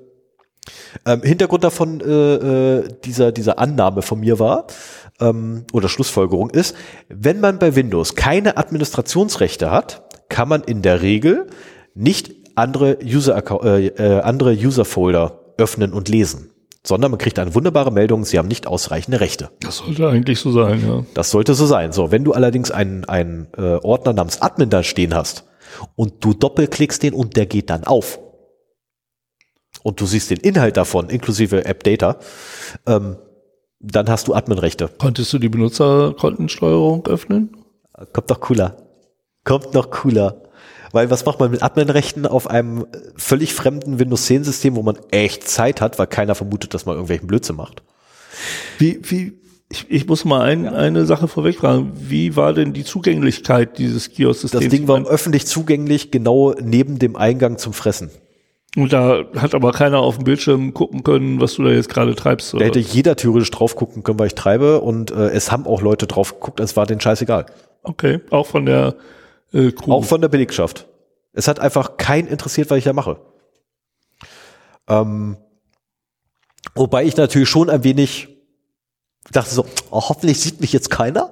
Aber ganz ehrlich, nachdem der Dritte irgendwie an dir vorbeigelaufen ist und du da gestanden hast und, und einfach wild mit der Maus, damit keiner irgendwie was mitkriegt, und keiner mitkriegst, das interessiert ja kein Schwein, was du machst. Ja, dann ist irgendwann einfach, ne, denkst du, okay, weißt du was, leck mich, jetzt mach ich's richtig. So, und ähm, dachte mir, okay, äh, irgendwann habe ich halt mitgekriegt, okay, warte mal, ich habe Adminrechte und kein interessiert, was ich hier mache. Kriege ich eine Kommandokonsole auf? Weil ich habe ja irgendwie hier, hm, schade, ich kann die, die Windows-Taste R kann ich nicht machen. Ich habe ein Startmenü. Startmenü auf. Ah, schade, ich sehe die Konsole nicht, weil irgendwie, wie heißen die im Türkischen? CMD. Ist ja, ist ja blöd. Wie, wie, wie, wie finde ich, wie heißt eine Eingabekonsole auf Türk? Es gibt eine Suche. Hey, die Suche ist, ja. Äh, die Suche ist deaktiviert, aber nicht in der Start, aber nicht im, im Startmenü. Weil da kann man sie ja gar nicht deaktivieren. Ohne weiteres. Du brauchst nur das Startmenü aufzumachen und dann genau das. halt CMD Startmenü auf, CMD eingegeben und ich habe dann was völlig Kryptisches gesehen, Enter gedrückt, oh, ich hatte eine Konsole. Und ab da dachte ich mir, okay, warte mal, jetzt habe ich eine ganz normale Konsole, mach das Ganze nochmal, Rechtsklick drauf, als Admin ausführen. Wie erkennt man das jetzt auf Türkisch? Richtig, da ist daneben dieses Sicherheitssymbol. Ja, ja. Also wirklich, ich habe da komplett mit dem, äh, äh, was ich immer implizite Anforderungen durch erlerntes Verhalten nenne, ähm, gearbeitet. Es war wirklich alles erlerntes Verhalten, was ich da angewendet habe, um dahin zu kommen. Siehe da, ich habe eine Kommandozeile gehabt mit Adminrechten. Und dann dachte mir, okay, jetzt wäre es cool, wenn du dich im Netzwerk umgucken könntest. Ach, warte mal, du hattest vorhin ja schon Datei Explorer offen. Der hat ja die Möglichkeit, die Netzwerkumgebung anzuzeigen. Ja, gesagt, getan, nichts gesehen. Dazu, okay, blöd, Fehler gekriegt. Was kann der Fehler sein? Zu viele Geräte. War einer von vielen Gedanken, allerdings erst der letzte, der mir gekommen ist. Äh, Fehlkonfigurationen, ähm, Netzwerkerkennung abgeschaltet, Netbus ja, und so weiter und so fort. Also tausend Möglichkeiten hatte ich im Kopf sofort, warum das nicht funktioniert. Eigentlich, wenn du so einen Kiosk hast, ist das Ding gehärtet. Lass mich erst fertig werden und dann sagen wir, wie es sein soll. Äh, ich hatte sehr viel Spaß mit dem Gerät. Sagen wir so. Ähm, ich habe mir dann aus meiner Admin-Konsole, habe ich mir dann eine PowerShell aufgemacht, weil ich mir äh, mal kurz im Internet geguckt hatte, wie habe ich wie kann ich denn so einen Netzwerkscanner lokal irgendwie ohne Zugriff auf Internet, ähm, weil ich hatte keinen Browser. Da kam ich erst später drauf, dass es da so ein Standardding gibt. Ähm, verwenden und siehe da, äh, ja, es gibt ähm, im Internet gibt es ausreichend Material, wie man innerhalb einer PowerShell einen Netzwerkscanner sich zusammenschreiben kann, der das gesamte Netzwerk einfach abpingt und sagt, welche Geräte da sind. Und dann gibt es auch noch etwas elaboriertere Varianten davon, die einem dann sogar noch die Gerätenamen abrufen. Ähm, nicht nur die IP-Adresse, die er quasi anzeigen und hier diese IP-Adresse, da ist ein Gerät hinter, sondern auch, und das Gerät hat folgenden Namen. Äh, fand ich schon mal interessant. Ähm, ja, einfach mal runtergetippt. Kann man ja abtippen. Hat ewig gedauert. Also tatsächlich, das Abtippen hat ewig gedauert. Äh, weil ich einfach verdammt lahm dabei war, weil ich musste halt auf mein Telefon gucken, musste dann da und. Du hast mir schon ein bisschen erzählt, ne? Beziehungsweise ich habe bei Mastodon ja mitgelesen. What? Und äh, ich habe mich echt gefragt, ob du das jetzt per Hand abgetippt ja, hast oder? Ich habe das per Hand abgetippt. Okay. Ich war zu blöd. Ich war wirklich da, zu blöd. Da bin ich wahrscheinlich so faul, dass ich das mit dem Browser früher ausprobiert hätte. Äh, ja, das habe ich erst ausprobiert, nachdem ich die Hälfte abgetippt habe. Da habe ich mir gesagt, okay, weißt du was, komm, egal. also nachdem ich die Hälfte abgetippt hatte, ist mir da aufgefallen, so, oh, warte mal, wobei ich nur den, den Part abgetippt habe, den ich brauche, weil sehr viel von dem, was ich da gelistet habe, brauchte ich zum Beispiel gar nicht. Ich kannte den IP-Bereich, weil IP-Config. Ähm, IP-Config liefert einen ja immer die IP-Adresse. Ist, ja, doch, IP-Config. Ist das mhm. IP-Config? Ja, doch, ist IP-Config ähm, bei Windows. Unter Linux ist es IF-Config. Genau, deswegen, ich bin ja auch immer durcheinander. Ähm, Genauso wie Trace, Trace RT Trace? und Trace Root. Ja. Das eine ist unter Linux, das andere unter Genau. Windows, Aber ich muss immer ausprobieren, was was ist. ja. Ähm, ah, ich habe dafür mittlerweile äh, Alias. Funktioniert super. Ähm, so, jedenfalls den, ich kannte meine eigene IP, ich kannte mein Subnet und damit hatte ich den IP-Bereich, den ich brauchte, weil es handelte sich ähm, um ein Netzwerk, 10 Punkt und dahinter dann haufenweise Zahlen.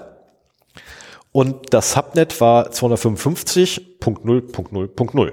Ui, Was also bedeutet, ein sogenanntes Achter-Subnet, slash 8, ja. wie wir vorhin gelernt haben. Und das, äh, okay, ich habe jetzt tatsächlich nachge nachgeschlagen, weil wir können ja nicht rechnen, bedeutet, dass im Maximum 16.777.214 Clients da sind. Also musste ich kurz das Skript, was ich da abge abgetippt habe, nochmal anpassen, weil ich wollte nicht alles den Namen auflösen lassen, sondern nur die, die erfolgreich waren. Ähm, das Durchpingen selber ging verdammt schnell. ja. Also das ging wirklich verdammt schnell. Also Hast du den gesamten Adressbereich durchgepinkt? musste ich ja. Musste ja Okay. rauskriegen, wer da ist. Also ich gehe davon aus, irgendwo ist meine Schleife wahrscheinlich ausgestiegen. Tippe ich jetzt mal.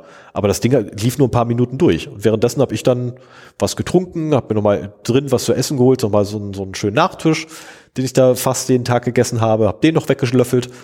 Ähm, naja, und äh, fand auf einmal haufenweise Geräte und zwölf davon waren wirklich als Router 1, Router 2, Router 3 bis 12 identifiziert. Wie viele Geräte hast du gefunden? Ausreichend. Sagen wir einfach viel. Also tatsächlich äh, größer 500. Ui. Ja, zwangsläufig, da waren irgendwie 600, 700, 800 Gäste. Also die genaue Zahl, pff, kein blassen Schimmer mehr. Wenn ich sie nicht bei Mastodon geschrieben habe, weiß ich sie auch nicht mehr. Aber wirklich alles habe ich gefunden. Alles, was irgendwie in diesem Netzwerk drin war, habe ich gefunden. Ähm und dann dachte ich so, okay, hier gibt's so einen Rechner, der wird identifiziert als Reception. Nee, das kann denn nicht sein. Das glaube ich nicht. RDP aufgemacht, IP-Adresse eingegeben, bei der Benutzername Passwortabfrage User Enter und ich hatte tatsächlich den Rezeptionsbildschirm offen. Und ich dachte so, okay, da ist sogar die Oberfläche noch offen, mit denen Buchungen gemacht werden. Mach mal gleich wieder zu. Daraufhin habe ich mich erstmal umgeguckt und festgestellt, hinter mir war eine verdammte Kamera. Also so eine Scheibe, da hinten an der Ecke hängt eine Kamera. Verdammt, wo guckt die hin? Okay, die guckt so weg von mir zwar, aber äh, kurz mal im Kopf überschlagen, könnte das mit dem Winkel passen. Es könnte Glück, ich könnte Glück haben, dass genau dieser scheiß Kiosk nicht gesehen wird. Ha, manchmal gibt es so Tage. Ja, vor allen Dingen, wenn du vorher dir einen Spaß daraus gemacht hast, die Kameras zu umgehen, wäre das ja eigentlich naheliegend gewesen, Richtig. äh, irgendwann mal früher zu gucken, wo die Kameras sind. Ja, das, äh, danke. Im Nachgang wäre ich auch schlauer gewesen. Naja, ich kriegte daraufhin noch mit, oh, ich habe ja vollen Internetzugriff. Nicht nur, dass ich einen Browser habe, nein, ich habe vollen Internetzugriff. Ähm, ich habe Rechner mit RDP aktiv, also der, an dem ich dran war, der hatte RDP aktiv. Ähm, ich habe Netzwerkfreigaben ohne Passwort gefunden. Äh, dann habe ich noch einen Rechner mit RDP gefunden und dachte so, den lässt du lieber in Ruhe. Der war identifiziert als Security. Ah, okay. Also, da lässt es mal die Pfoten von. Und dann dachte ich so, oh, das ist ja cool. Hier ist die Playlist vom DJ. Ich muss wirklich gestehen, es war nichts, weil ich mag dabei, ja. Ich war auch kurz versucht, da Titel einzuschleusen. Ich wollte gerade sagen, so, und ab da haben sie nur noch Punk gespielt. Nein, ich habe es sein gelassen. Ich habe es wirklich sein gelassen, äh, allein schon aus dem Grund, oh verdammt, meine Frau wartet ja auf mich. da war ja was. So, nach zwei Stunden. Äh, zwei Stunden waren es nicht, aber war lange. Sagen wir einfach mal so, sie waren bereits zurück auf dem Zimmer. Ursprünglich wollten sie noch auf mich warten. Ich habe meiner Frau gesagt, gehabt, nur mal eben kurz. Wo ist denn Papa? Auf den warten wir jetzt nicht mehr. Nee, nee, das ist, äh, also meine Frau hat mir das hinterher erzählt gehabt äh, und ähm, sie sagte, der, der Papa wollte nur kurz was am Rechner gucken. Woraufhin dann die Kleine sagte, oh, da können wir auch schon gehen. Also mein, mein, selbst, selbst, selbst mein Kind kennt mich bereits so gut, ja. dass es weiß, wenn Papa ganz kurz was am Rechner gucken möchte und noch nicht wieder da ist, könnte es länger dauern. Ja, ähm, ja äh, ich bin dann also zu meiner Frau gedüst und habe auf dem Weg einen Abstecher gemacht gehabt zur Rezeption und habe die Rezeption gefragt gehabt, ob sie denn jemanden irgendwie im Hause haben, der sich so mit IT-Sicherheit beschäftigt. Woraufhin die nette Dame hinterm Tresen, die übrigens perfektes Deutsch sprach, äh, sagte, ja, haben wir. Ähm, wir haben ja einen eigenen Sicherheitschef, der macht auch die IT-Sicherheit. Ähm, wieso? Und ich fragte dann so, könnte man eventuell mit ihm reden? Das ist so, also ganz vielleicht, ähm, ich hätte da so eine pressemäßige Anfrage an ihn. Ähm, äh, eine journalistische Anfrage äh, an ihn aus ähm, Pressegründen. Woraufhin sie dann sagte, äh, ich frage mal nach und zückte das Telefon und rief an, sagte, ähm, packte das kurz beiseite, sagte, ähm, also wenn Sie wollen, der ist morgen wieder hier. Also äh, ja, ich würde ihm einfach sagen, ähm, wer Sie sind und dann findet er Sie schon. Also, das ist eine nette Aussage, danke vielmals. das ist okay, nehme ich. ähm, und ich habe tatsächlich ein Gespräch geführt mit dem ähm, Sicherheitschef dort, der echt, muss man einfach sagen, wirklich sehr aufgeschlossen war, sich alles von mir angehört hat, die gesamten Schilderungen, die ich hatte, hat er sich alles komplett gegeben und hat mich dann auch gefragt gehabt, ob ich ihm dann mal einen Beweis dafür geben kann, dass ich journalistisch unterwegs bin. Und dann habe ich ihm meinen Presseausweis vorgelegt. Ist der noch gültig? Der Hast ist noch gültig. verlängert? Ja, klar immer schön weiter verlängern. Ich bin euch bescheuert. Gerade für solche Fälle ist es Gold wert gewesen. Ähm, weil ich ihm äh, dadurch auch sagen, oder ich habe ihm auch gesagt, ich habe keinen Schaden angerichtet. Ich, es war nie meine Intention, Schaden anzurichten. Ich bin einfach nur aus journalistischer Neugierde so weit gekommen, wie ich hin wollte. Ähm, und ich habe ihm auch ganz haarklein erzählt gehabt, was habe ich gemacht und wie habe ich es gemacht. Ähm, und nachdem er meinen Presseausweis gesehen hat, hat er mich angelächelt und gesagt, gehabt, ihnen ist schon klar, dass sie ernsthafte Probleme hätten, wenn ich nicht vor ihnen sitzen würde. Wofür ich fragte so, inwiefern ernsthafte Probleme. Es gibt in der Türkei wohl nicht gerade unnette Strafen für das, was ich getan habe. Das ist mein Stichwort. Äh, eigentlich wollte ich das erst hinterher machen, aber ich gönne dir mal eine Redepause. Und äh, ich habe nämlich, nachdem ich das mitbekommen habe, was du da so getrieben hast, versucht herauszubekommen, was denn da für Strafen so dich erwarten könnten und, und was für Straftatbestände es wohl gibt. Das ist super, weil ich weiß nur, ähm, also alles, was bei mir tatsächlich hängen geblieben ist während des gesamten Gesprächs, weil ich habe sehr viel nicht verstanden von dem ganzen ähm, Liege-Blabla, den er da von sich gegeben hat.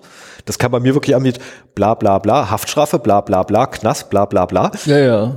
Ähm, Dann lass es ja, mir bitte schlau mich auf. dir sagen.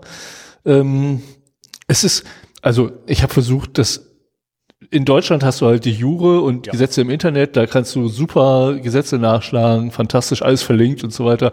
Ja, aber wie machst du das äh, mit türkischem Strafgesetzbuch? Und ich habe tatsächlich äh, eine deutsche Übersetzung des türkischen Gesetz, Strafgesetzbuches gefunden. Okay. Und äh, da interessiert dich der Artikel 243. Das wird auch hier ständig aktuell gehalten. Das ist jetzt vom 30. Mai 21 der Stand. Ähm, und zwar Absatz 1. Wer ein Informationssystem, also das ist halt die mhm. deutsche Übersetzung natürlich, wer ein Informationssystem ganz oder teilweise unerlaubt betritt oder sich darin aufhält, wird mit einer Freiheitsstrafe bis zu einem Jahr oder einer Geldstrafe bestraft. Okay. So, dann kommt äh, ein Absatz 2, den ich nicht verstehe, wo es darum geht, dass die Strafe auf die Hälfte reduziert wird. Ich kann es ja mal vorlesen, vielleicht ja. versteht das jemand anders. Bei der Verarbeitung wie gesagt, ist, ja. ist übersetzt, bei der Verarbeitung der Systeme zugunsten der im vorstehenden Absatz, das ist mhm. der, den ich eben vorgelesen habe, definierten Gebühren wird die Strafe auf die Hälfte reduziert. Ich habe keine Ahnung, was das sagen soll. Das aber kann nur eine falsche Übersetzung sein. Interessant ist nochmal, ich habe das an verschiedenen mhm. Stellen auch woanders noch gefunden, aber vielleicht schreiben die auch einfach nur voneinander ab. Äh, der dritte Absatz ist auch nochmal interessant. Ähm, wenn die im System enthaltenen Daten aufgrund dieses Gesetzes zerstört oder geändert werden, wird eine Strafe von sechs Monaten bis zwei Jahren verhängt. Also da gibt es dann auch schon eine Mindeststrafe von sechs Monaten. Und äh, dann haben wir noch äh, den Absatz 4. äh, eine Person die Datenübertragung innerhalb eines Informationssystems oder zwischen Informationssystemen mit technischen Mitteln unrechtmäßig überwacht, ohne in das System einzudringen, wird zu einer Freiheitsstrafe von einem Jahr bis zu drei Jahren verurteilt. Also das klingt nach Man in the Middle. Mhm. Und äh, weil wenn du nach Strafgesetzbuch und Türkei suchst, dann kriegst du vor allen Dingen äh, so einen relativ neuen Paragraphen, dass äh, ähm, ähm, ähm, unter Strafe stellt, Falschinformationen zu verbreiten. Und äh, aber das hier ist halt der, ich nehme mal an, der Hackerparagraph in der Türkei. Und äh, das ich, ich wäre am Eimer gewesen, wenn ich nicht diesen netten Menschen vor mir gehabt hätte. Also sagen wir mal so, wenn die dich dabei erwischt hätten, mhm. was du da machst, dann wäre ich und richtig dann vielleicht in einer etwas anderen Stimmung vor dir gesessen hätten, in einem vielleicht nicht ganz so gemütlichen Ambiente. Ja, danke. Dann hätte das zu Problemen führen können. Also ich, ich, ich habe das auch rausgesucht, um äh, bei diesem Thema, wo ich ja zumindest wusste, worum es sich dreht, einfach mal darauf hinzuweisen, Leute, macht das nicht, auch das wenn es so einfach ist. Das ist mein Fazit ist. tatsächlich. Ah ja, okay. Also keine Panik, das ist mein Fazit unten drunter. Macht sowas nicht nach. Alle Stunts hier werden von extra trainiertem Personal ausgeführt. Oh, das und äh, Volldeppen. Macht, macht das nicht zu Hause nach. In meinem Fall von absoluten trainierten Volldeppen. Ähm, Nein, ich habe, äh, also um, um es maßlos zu übertreiben, äh, ich habe mich da wunderbar wieder rausreden können aus der Nummer, weil du eine Sache ja kann ich, die zugegangen. Ich, das zum einen und zum anderen, eine Sache kann ich, ich kann reden. das ist, ich weiß, im Zweifel kann ich fast jeden unter den Tisch labern. ähm, nee, aber ähm, jedenfalls habe ich dann ne, auch gesagt, hier, ne, Journalist und so weiter und so fort. Äh, und ich habe ihm auch Tipps dargelassen, wie man das Ganze verbessern könnte. Unter anderem zum Beispiel, wie wäre es dann einfach, die, den Nutzer-User mit einem Passwort zu versehen? Und ohne Administrationsrechte. jeder Kiosk hat einen unterprivilegierten Nutzer, der nichts kann. Ja, das wäre so, ne, erstes Ding. Das zweite Ding, was ich da gelassen hatte, wie wäre es denn, wenn ihr einfach mal euer Netzwerk aufräumt und ich nicht irgendwie von einem Kiosk-System die Rezeption und jedes Mobilgerät in eurem WLAN finde? Das heißt, mit einem RDP-Client auf deinem Telefon kannst du jederzeit an der Rezeption die, Änderung vornehmen, wenn gerade also keine andere Ich meine, das, das sind ja auch Sachen, die ich manchmal mache, wenn ich mich langweile im Hotel, einfach mal ein Netzwerk scannen. Und wenn da so Rechner wie Rezeption aufpoppen, ähm, das dann, ist ja auch schon. Dann wird mir äh, tatsächlich wird mir bei solchen Sachen normalerweise immer ein bisschen mulmig. Ja. Und zwar jedes Mal. Also auch dieses Mal wieder. Und du kannst auch dann quasi auf alle Geräte im Netzwerk, also auch auf die anderer, also da gibt's keine Separation der Geräte untereinander. Alle haben vollen Zug. Oh, Richtig. Nee. Also letztendlich, du hast noch nicht mal eine, eine, äh, wie nennt man das, Netz Netzwerk-Segmentierung gehabt. Ja, Segmentierung unterteilt ja ein Unternetzer, aber das, also ein, oh, mir fällt das auch das schon, Fachwort, ja, aber ganz ehrlich, das, das, das, wäre schon, dass die Clients nicht untereinander reden können. Ja, das, das kommt mit dazu. Aber ähm, allein schon die Unterteilung in verschiedene Netzwerke ja, hätte gereicht. Ein, ein Hotelnetzwerk, ein Gästenetzwerk. Genau, und nochmal irgendwie hier, was ich hier, ein Sicherheitsnetzwerk oder so. Ähm, ich habe ihm auch gesagt gehabt, dass die Kamera mich wahrscheinlich gar nicht sehen kann dort am Kiosk. Äh, und ähm, dass ich durchaus auch in der Lage bin, von vor dem Eingang bis ins Wasser im Meer reinzulaufen, ohne dass man mich sieht. Das kannst du aber nur, weil du halt vorher da langgelaufen bist und gesehen hast, wo die Kameras alles sind. Ne? Also klar, keine Frage. Das würde wesentlich auffälliger aussehen, wenn du beim ersten Zutritt es die Kameraposition. Es wäre tatsächlich viel, viel aufwendiger, wenn du das beim ersten Mal, wo du quasi. Da, da musst du im Prinzip triffst. einen vorschicken, der einfach nur durchgeht und guckt, wo die Kameras sind und dann könntest du dich durchschubbeln. Ja, und ungefähr Ahnung, also zumindest muss mindestens einer in dem ganzen Kon Konstruktor muss Ahnung haben von den Winkeln, die Dinge haben ja, können. Ähm, und ja, sagen wir es aber so, er hat mir das Video gezeigt. Das vom Kiosk oder das, das vom Kiosk, reingeschlichen das, Tatsächlich das vom Kiosk hat er nachgeguckt. Da sah man gar nichts, oh. weil der Kiosk einfach nicht drauf ist. Wo er auch sagte, okay, äh, ich nehme mal kurz die anderen zwei Kameras und siehe da, die gucken auch nicht den Kiosk an, aber die zwei Kameras habe ich wiederum nicht gesehen. Was ah, ja. daran lag, dass sie in, in einem Raum waren, in dem ich noch nie war. Das war die, äh, die Bar oben und da war ich nie, weil was will ich an einer Bar? Alkoholfreie Cocktails sind auch. Nee, da, das war tatsächlich die, wo nur Alkohol ausgeschenkt wurde. Also wenn okay. du hingegangen bist und Wasser haben wolltest, haben sie dich woanders hingeschickt. Ähm, Naja, nein, stimmt nicht. Er hat sich umgedreht und hat dir halt so eine kleine Flasche Wasser gegeben. Aber das war es dann wirklich schon so weitestgehend an Antialkoholika. Hauptsächlich haben die da wirklich Cocktails gemischt. Das war die Cocktailbar. So, das war die Cocktailbar. Ja, aber gibt's doch heutzutage immer alkoholfreie. Äh, ja, für die Kinder und die waren echt lecker. Also ich kann echt nur empfehlen, die waren echt lecker. Ähm, nee, jedenfalls äh, habe ich dann auch die Videos angucken dürfen. Und habe auch, mein Versuch hat er sich auch angeguckt, von A nach B zu kommen. Äh, ich sollte ihm dann sagen, an welchem Tag das war. Und ich habe dann ungefähr so den Zeitraum eingrenzen können, so dass er nicht irgendwie vier, zwei Stunden sich durchgucken musste. Und äh, irgendwann sagt er, du wurdest gesehen. Ich so, was? Und drehe, sagt so, ja, guck hin. Ich guck hin und wirklich für einen kurzen Moment war eine meiner Schultern zu sehen. Wo ich da so, weiß so, das kann jeder sein.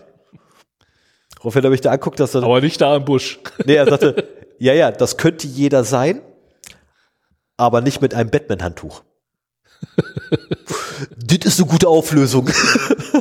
also die Kameras haben, die haben wirklich billig ausgesehen, muss man wirklich sagen. Sahen, die sahen aus wie, wie 20 Jahre alte Billo-Kameras.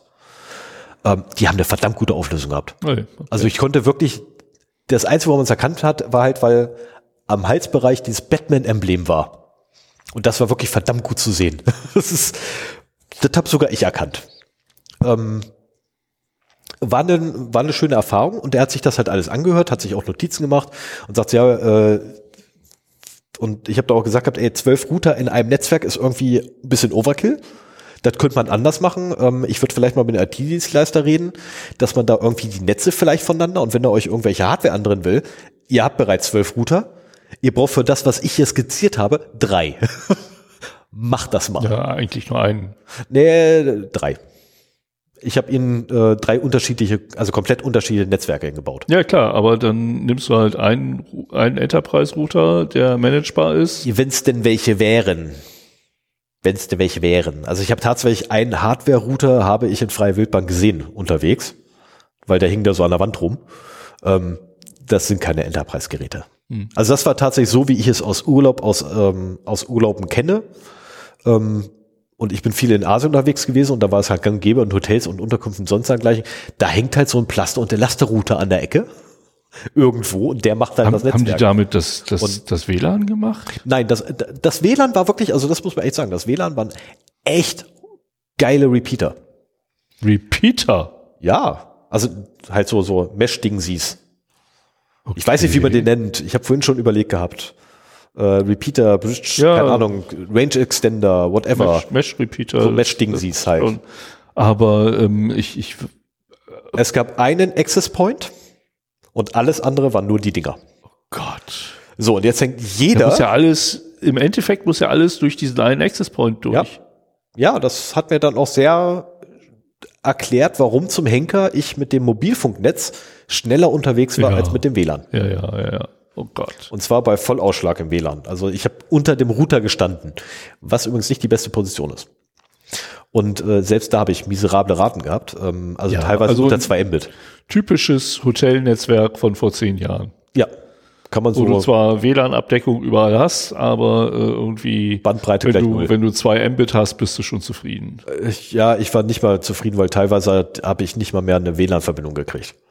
Und als ich halt diesen Aufbau gesehen habe, wusste ich halt auch dann warum. Ja. Das ist, ähm, naja, er hat jedenfalls äh, sich alles angehört, hat sich auch haufenweise Notizen gemacht. Ich habe ihm auch nochmal Notizen gemacht, ähm, weil er äh, es nicht hingekriegt hat, dieses Netzwerk zu skizzieren. Also habe ich mir schnell Blatt Papier geschnappt und Stift und habe ihm das, den Netzwerkaufbau also Genau so. Ein Punkt in der Mitte hingekrickelt. und ganz viele Linien von da aus. Nee, man macht Kästen. Man macht Kästen und man schreibt auch rein, was es sein soll und man schreibt dann die IP-Adresse Also. Sollzustand oder was? Genau. Ah, ich ja, tatsächlich okay, den Sollzustand ja, ja, hingeschrieben. Nicht den Ist, den Ist-Zustand brauche ich nicht hinschreiben. Der Ist-Zustand ist einfach nur, ähm, wir haben hier zwölf Router. das ist, oh, Hölle. Ähm, ich gehe übrigens davon aus, dass ich einen Router wahrscheinlich noch nicht mal gesehen habe, weil diese zwölf Router eventuell nur Clients sind Ja, und als Switch verwendet werden Ja. ist jetzt meine Vermutung gewesen. Ähm, die kam allerdings erst nach dem Gespräch auf. So, dann hat Also mir, wenn, wenn man Glück hat, dann äh, agieren diese auch noch als Access Points, so dass du nicht äh, das ganze Hotel. Nein, nein. Gott. Aber das war doch eine große Hotelanlage da. Ja. Und der IT-Dienst. Ich, ich ich will gleich wieder zurück in mein Hotel. Komm ich ich muss da zu, noch mal komm- was scannen. Komme ich gleich zu, komme ich gleich zu. Ähm, er kommt auf an, wo du warst. In welchen? Eventuell war ich da schon. so, jedenfalls ähm, habe ich ihn dann auch gefragt gehabt, äh, wie sieht das aus? Äh, darf ich die Informationen, die ich jetzt gerade habe und ne, das Wissen, was ich jetzt über euch gekriegt habe ähm, und auch unser Gespräch verwenden? Und dann sagt er so, ähm, wofür? Weil ich so, ja, für eine Veröffentlichung. Ja, was für eine Veröffentlichung? Ja, ich habe einen Podcast. Äh, okay. Welche Themen hast du denn so in dem Podcast? Weil es Informationssicherheit und Datenschutz. Sagt er, ja, das macht ja Sinn. weißt du, ja. Dürfen wir euch als abschreckendes Beispiel nennen. Woraufhin ich dann sagte, ähm, ich würde den Fall halt ganz gerne verwenden ähm, und einfach mal darauf hinweisen, dass man vielleicht darauf achten sollte, äh, solche Sachen möglichst nicht zu tun. Sagt er, kannst du gern machen, aber was okay. Jetzt kommt das große Aber. Welches Aber denn? Was haben wir denn da? Und ich, ich dachte schon so, okay, jetzt kommt dir der ganz große Maulkorb, du darfst A nicht sagen, du darfst B nicht sagen, du darfst C nicht sagen. Vorab muss kontrolliert werden, sprich die Aufnahme werden wir im Anschluss hier nehmen, werden das in die Türkei schicken, da muss dann approved werden, bevor wir es dann wirklich veröffentlichen dürfen oder nochmal redacten vorher. Nein, sondern das Aber war total cool. Ähm, bitte das Hotel nicht erwähnen, den Inhaber nicht erwähnen, mich nicht namentlich erwähnen und auch nicht die Gegend erwähnen, in der Ah du ja, warst. okay, Weißt du, ja. okay, also letztendlich nicht identifizierbar machen. Ja, weißt du, das kriege ich hin. Ja. Das kriege ich hin, das kann ich machen. Ich finde es ein bisschen ärgerlich, also ich habe hab ich ihm auch gesagt, ich finde es ein bisschen ärgerlich, dass ich es nicht nennen darf. Ähm, Nein, aber, das tut, das tut nichts zur Sache. Nee, also wir, wir wollen hier ein abschreckendes Beispiel äh, präsentieren, aber welches Hotel das ist, genau, ist dafür aber ich habe volles Verständnis dafür und ich respektiere das auch. Ja. Ne, weil andernfalls ähm, ist völlig in Ordnung. Davon abgesehen, ich würde das Hotel auch nicht irgendwie kleinreden wollen ähm, oder niedermachen wollen, dar darum geht's ja gar nicht. Ähm, naja, dann, also insgesamt haben wir mehrere Gespräche geführt gehabt äh, und ich habe auch mit dem Eigentümer des Hotels zusammengesetzt. Ich habe mit dem, ah, wie nennt man, wie nennt man das ja, Ex Executive Manager, äh, Geschäftsführer. danke, mit dem Geschäftsführer ebenfalls zusammengesessen und Kaffee getrunken. Ähm, achso, das, das wollte ich noch schnell erwähnen. Der Also auch zu dem Thema? äh, nee, auch so zu Allgemeinthemen. Okay. Aber auch zu dem Thema und auch zu Allgemeinthemen. also war das, war das der Aufhänger? Nein, also tatsächlich der Aufhänger war einfach nur, ähm, der Sicherheitschef hat mir gesagt gehabt, wer es ist. Ich habe gesagt, oh cool, können wir mal einen Kaffee trinken? Und die haben dann gesagt, ja klar, kein Thema, hab grad Zeit. Und dann haben sie sich hingesetzt, haben sich einen rangewunken und haben Kaffee geholt. Und der Kaffee war jedes Mal verdammt gut. Ähm, und ich habe aber auch mit den Putzfrauen geredet. Und mich wunderbar mit denen unterhalten. Also es, das ist echt so ein Ding gewesen. ihr auch Deutsch? Äh, teilweise ja, tatsächlich. Also das ist, das ist etwas, Ich- eine Erfahrung, die ich gemacht habe, dass so die Reinigungskräfte oftmals dann eben nicht mehr, wenn, wenn auch alles andere Personal gut Deutsch und oder Englisch spricht, äh, Nee, also, ihr, da halt ihr, also ist, du hattest das es gemischt dann gehabt. Ne? Es gab welche, die, die konnten weder Deutsch noch Englisch. Dann hattest du welche gehabt, gehabt, äh, gehabt, die, nennen wir es mal, das Nötigste konnten, von dem, was sie halt brauchten in ihrem Job. Und äh, dann gab es auch welche, die gar nicht mal so schlecht Deutsch gesprochen haben oder Englisch. Und ich habe wirklich mit allen Ebenen, die irgendwie da an, an Mitarbeitern da waren, habe ich geredet. Und ähm, die waren alle total lieb und nett. Und was mich wirklich begeistert hat, war, wie offen und ehrlich die einfach geredet haben mit einem und, und nicht irgendwie, ne, also der, der Eigentümer und auch der Executive Manager und auch der Sicherheitschef, die waren nicht von oben herab, sondern so, wie wir beide reden. Und das war ein Erlebnis wert, muss ich ganz ehrlich sagen, weil das Jahr davor war es so, dass du mit dem Manager des Hotels zum Beispiel gar nicht reden konntest. Also der, der hat nicht mit sich reden Naja, lassen. gut, dein Gespräch mit dem Security-Chef, wenn der so ein, so ein auch ein guter Bekannter äh, von dem war, dann äh, hat das die Tür geöffnet. Ne? Das wäre unter Umständen jetzt auch nicht so Mit geworden, Sicherheit. So mit wäre. Sicherheit. Ähm, aber ich habe auch andere Gäste gesehen gehabt, die sich ebenfalls dann mit dem Manager unterhalten haben oder mit dem Sicherheitschef oder wo sie sich wirklich jedes Mal mit hingesetzt haben und sich wirklich Zeit genommen haben, um sich alles anzuhören. Ähm, und wenn du ein Problem hattest, äh, Gut, das war erst nachdem wir ein Problem hatten, aber das Problem wurde ja zum Glück auch dann noch außer Welt geschafft. Ähm, aber wenn du halt ein Problem hattest und den Manager gerade zufälligerweise, äh, also den Executive Manager zufälligerweise gerade getroffen hattest und dich mit dem unterhalten hast und dir das Problem erzählt hast, war das Problem relativ schnell weg. Also es war, die haben sich wirklich Zeit genommen und die haben alles ernst genommen, was du irgendwie an Kritik gebracht hast. Ähm, leider war noch nicht der Punkt erreicht, wo man das Essen äh, rausgehangen hat und ich irgendwie mal was anderes haben wollte. Ja, soweit, also dass sie ähm, für dich die Speisekarte ändern, wäre es ja nicht gekommen. Da hättest du vielleicht mal einen Gutschein für ein à la carte Restaurant. Nee, was ich so. aber zum Beispiel auch gelernt habe, ist, dass die, äh, dass die, die Lagerbestände fürs Essen eine Umschlagzeit von zwei Tagen nur haben. Und das fand ich ein bisschen krass. Also so ein, so ein, so ein All-In-Hotel ähm, hat Schein, also die zumindest haben das so, dass sie ein Lager von genau zwei Tagen haben. Und alle zwei Tagen muss halt Essen oder wird es. Ist halt die Frage, ob sie das so machen, weil die Lagerkapazitäten nicht für mehr ausreichen. Ich tippe mal darauf tatsächlich, dass es die Lagerkapazitäten sind, weil sie nicht so viel Todeskapital haben wollen. Mhm. Weil wenn da Essen lagert, ist das Todeskapital. Vor allen Dingen, wenn es frisches Essen ist. Ne? Genau, und du hast, ja, das kommt auch mal dazu, ne? Das ist ja hoffenweise frisches Obst etc. Das kam ja fast jeden Tag, kam frisches Obst an. Ähm, ich habe dann teilweise auch äh, draußen gestanden und habe mir die LKWs angeguckt, die da irgendwie ankamen und das waren gar nicht mal so wenige am Vormittag. Das ist, also die meisten Lieferungen kamen vormittags und ein paar kamen am Abend. Aber abends dann relativ wenig. Ähm, die haben auch ein, ein, oh, wie nennt sich das denn? Obersten gehabt für Cocktails. Ich weiß nicht, wie man den nennt. Äh, und der wiederum hat irgendwann, ist er einfach angekommen und hat meiner Frau nicht alkoholische Cocktails hingestellt. Die er einfach mal so gemacht hat, so mhm. nebenher. Und ähm, fand ich auch total lieb und nett von ihm. Und das ist halt einfach nur, weil wir halt einfach keinen Alkohol getrunken haben, wie alle anderen Deutschen übrigens, die jeden Tag hacken besoffen waren. Ähm, wir waren immer nett und zuvorkommend und das ist halt dem Personal auch aufgefallen.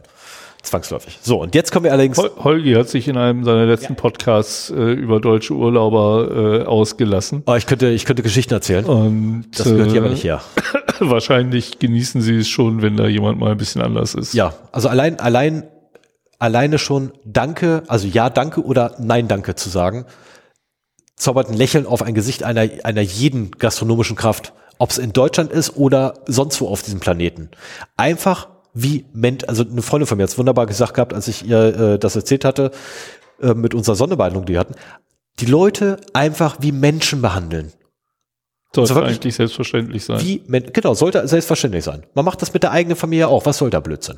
Aber ich kenne auch Leute, die fahren in so einen Hotelurlaub, um sich da sieben oder 14 Tage umsorgen zu lassen. Und äh, ja, das, das ist auch schön und gut, aber muss man sich deswegen benehmen wie Achsenweide? Tja. So, aber äh, ganz, ganz kurz noch das Fazit, dann können wir uns über, über Urlauber, und das sind ja nicht nur die Deutschen, sondern das hast du ja in jeder Nationalität, dass es da einfach Idioten gibt. Ähm, das ist halt bei meinem jetzigen Urlaub einfach nur aufgefallen, ja, weil extrem viele Deutsche da waren. Ist der Anteil bei Pauschaltouristen ein bisschen höher? Das kann durchaus sein, ja. So, jetzt nämlich die Frage, warum zum Henker erzähle ich euch die ganze Schote? A, natürlich, klar, es ist lustig und es hat verdammt viel Spaß gemacht. Ähm, ich hatte tatsächlich den Rest des Urlaubs äh, immer wieder im Kopf, okay, wie zum Teufel erklärst du das und erzählst du das?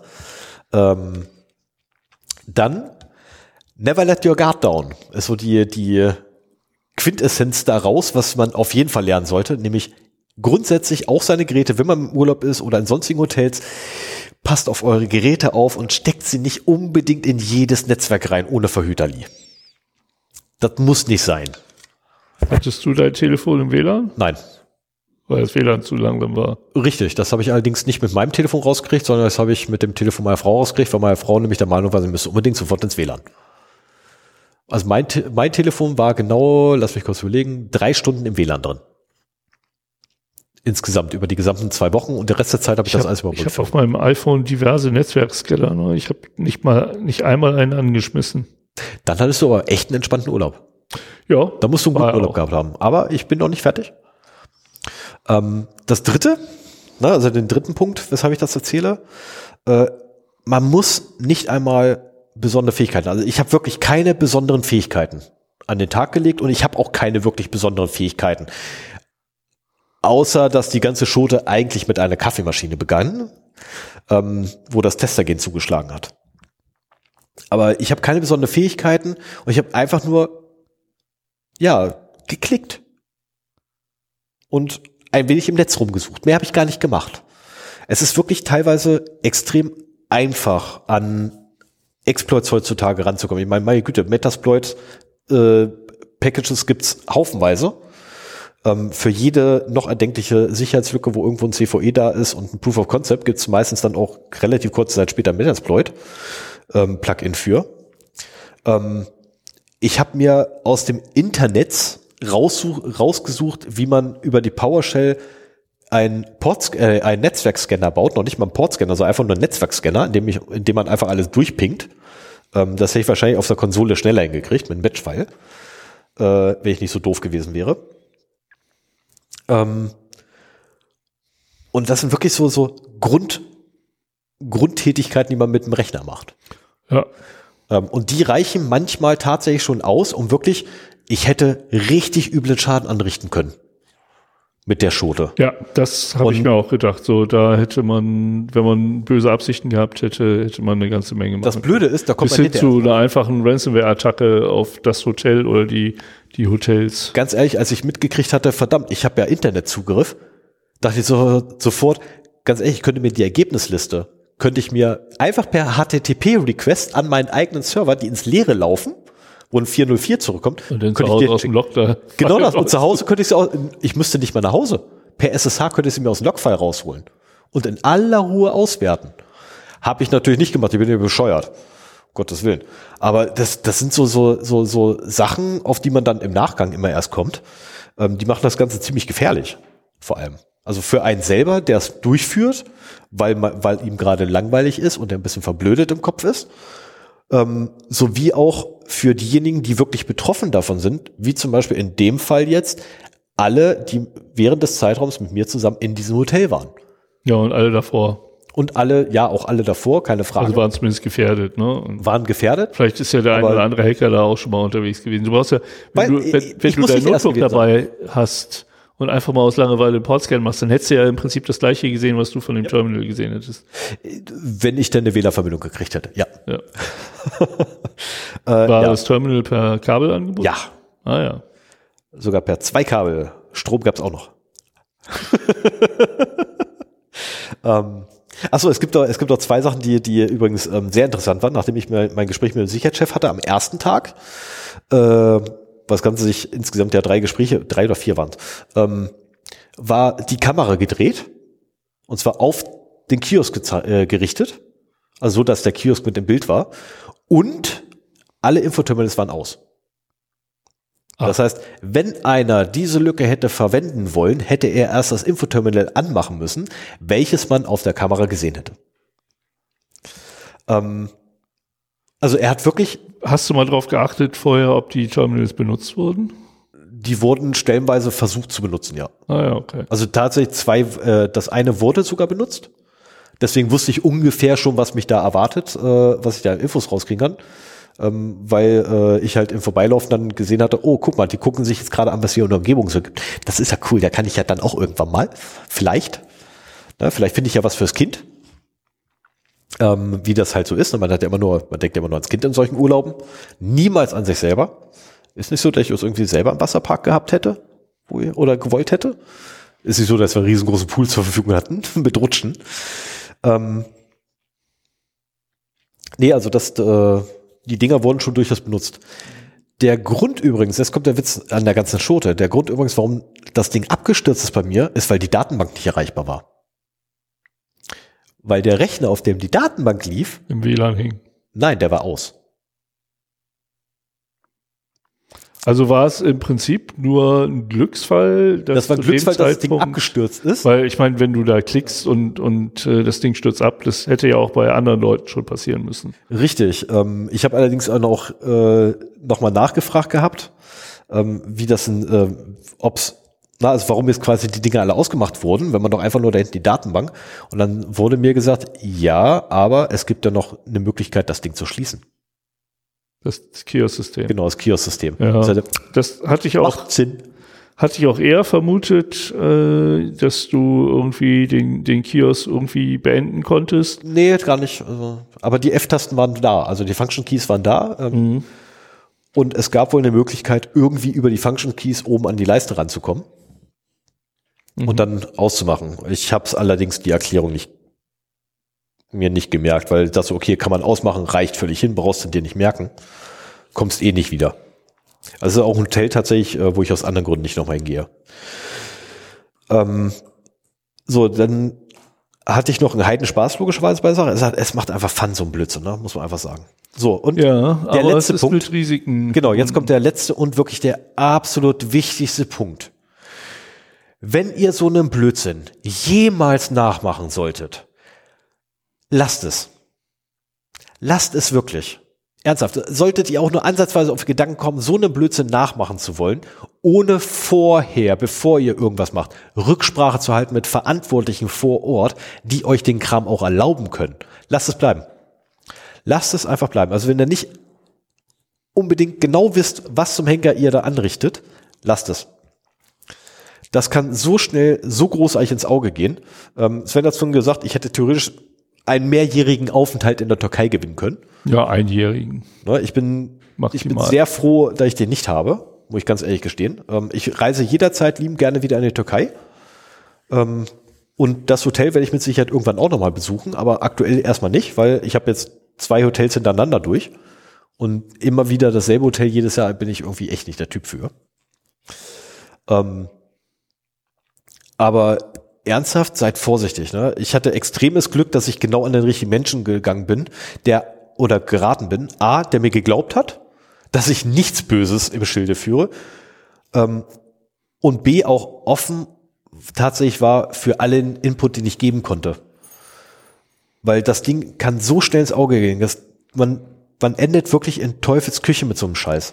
Ja, wie gesagt, Es ist eine lustige- Wenn Scan gelaufen ist und dann der Security-Chef hinter dir gestanden hätte, so nach dem Motto, na, was machen wir denn da, Herr Ebeling? Dann, Genau. dann wäre das schon schwerer geworden, sich da wieder rauszulabern. Ja, definitiv. Definitiv. Vor allem dann, dann wäre ich wahrscheinlich auch nicht drauf gekommen, Ich meine, journalistische Arbeit ist- rauszuschieben. Also wenn, wenn in der Türkei ein Urlauber jetzt wirklich mal verhaftet wird wegen Hm. Hotelhacken, ich glaube schon, dass das eine Sache wäre, die einen größeren Kreis gezogen hätte. Darüber hätte man auf jeden Fall in der Fachpresse, wenn vielleicht auch äh, sonst wie in den Medien gehört. Und da hat natürlich auch kein Hotel Bock drauf.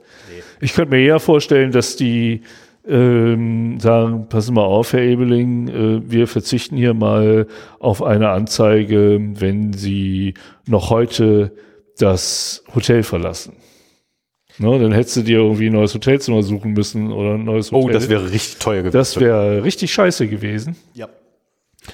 Aber, äh, und das hätte auch nee, nicht mehr wehgetan als eine Haftstrafe, aber Nee, nee, nee, das ähm, tut nicht mehr weh. Letztendlich hast du ja keinen. Schaden angerichtet und wahrscheinlich wäre das auch, da du auch ein anderer Staatsbürger, naja, ich will das, den, den Gedanken gar nicht weiterspielen, Nee, lass- aber das, das wäre eine Möglichkeit gewesen, dass sie gesagt hätten, so von wegen, passen mal auf, wir, wir verfolgen das nicht weiter, aber bitte verlassen Sie jetzt das Haus. Ja. Und Das wäre eine das der von hätte ja. durchaus passieren können. Äh, Die Implikationen auf die Stimmung in deiner Familie möchte ich mir nicht ausdenken. Vielleicht hättest du Glück gehabt und die hätten bleiben dürfen. Dann hättet ihr getrennten Urlaub gemacht. Du hättest dir auch billige Absteige da gesucht. Und äh, die beiden anderen hätten weiter im Luxus geschwelgt. Ich wäre in das Hotel nebenan, ach nee, verdammt, gehört denselben Menschen. ähm, ich wäre in das Hotel da, ach nee, hoppla, gehört auch denselben Menschen. Ja, ja, ja, ja. Also du ich hättest hätte noch mal für die restliche Zeit ein äh, neues Hotelzimmer mit All-Inclusive zahlen dürfen. Yeah. Hättest dann, hättest dann alleine in dem Hotel rumgehangen. Deine Frau wäre sauer gewesen, weil ihr euch die Kinderbetreuung nicht hätte teilen können. Und außerdem, weil es kein gemeinsamer Familienurlaub ist, nur weil du wieder irgendwelchen Spaß am Gerät hast. Das hätte echt noch ein Nachspiel gehabt. Also ähm, das ist, es ist, diesmal ist es gut gegangen. Genau, es ist gerade so, also sagen wir es mal so, es ist gerade so aber wirklich haarscharf noch gut gegangen. Ja. Das ist wirklich so, so, Ja. Wenn man sich mal ausmalt, was so hätte passieren können. ja. Und das ist Ja. noch nicht mal das Schlimmste, was hätte passieren können. Nee, nein, das Schlimmste, was tatsächlich hätte äh, passieren können, ist, dass ich das laufende Verfahren gefährdet hätte. Ja, Das wäre das Schlimmste, was stimmt, passiert- Aber da reden wir ja nicht hier drüber. Genau, ne, da, äh, über das Laufende wird noch nicht geredet, erst wenn es durch ist. Aber das hätte ich tatsächlich maximal gefährdet und das wäre, Ja. Ich, ich will nur so viel dazu sagen, dass es hier, sich hier nicht um irgendein Strafverfahren oder Nein. sowas handelt. nein, Also es ist harmloser. Aber ganz viel harmloser. Sogar was sehr sehr, erfreuliches. sehr privat. Ja.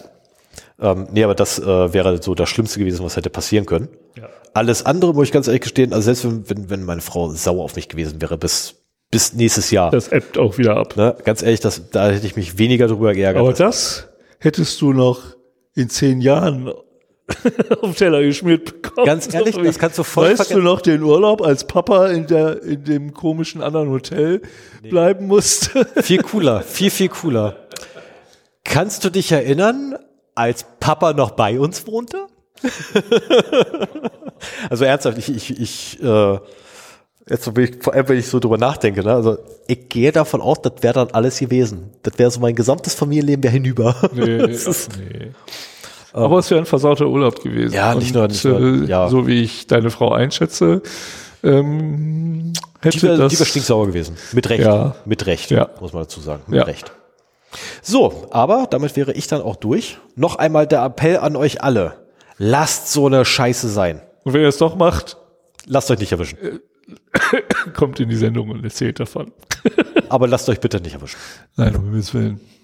Und vor allen Dingen in anderen Ländern ist es auch nochmal wieder so eine Sache, wo du, wo Ja. du quasi die ganze Rechtssituation nicht kennst und so, ne? Also es reicht ja auch schon, dass man durch irgendwelche Anhörungen vielleicht seinen Rückflug verpa verpasst oder so. Also äh, alleine schon, wenn, wenn die türkische Polizei geholt worden wäre, ohne dass jetzt zu einer Anklage kommt oder sowas, dann hättest du irgendwie die nächsten drei Tage äh, als Hacker im Polizei, äh, also, Ja, ganz, was man sich so alles ausdenken kann, Du was da weißt, hätte jetzt, jetzt, passieren ganz, können. jetzt mal ganz ehrlich, lass einfach mal die Polizei anrücken. So, jetzt kommt, jetzt kommt die türkische Polizei in dein Hotel, nimmt dich mit. Im Idealfall hat man dich vorher noch am Pool gelassen.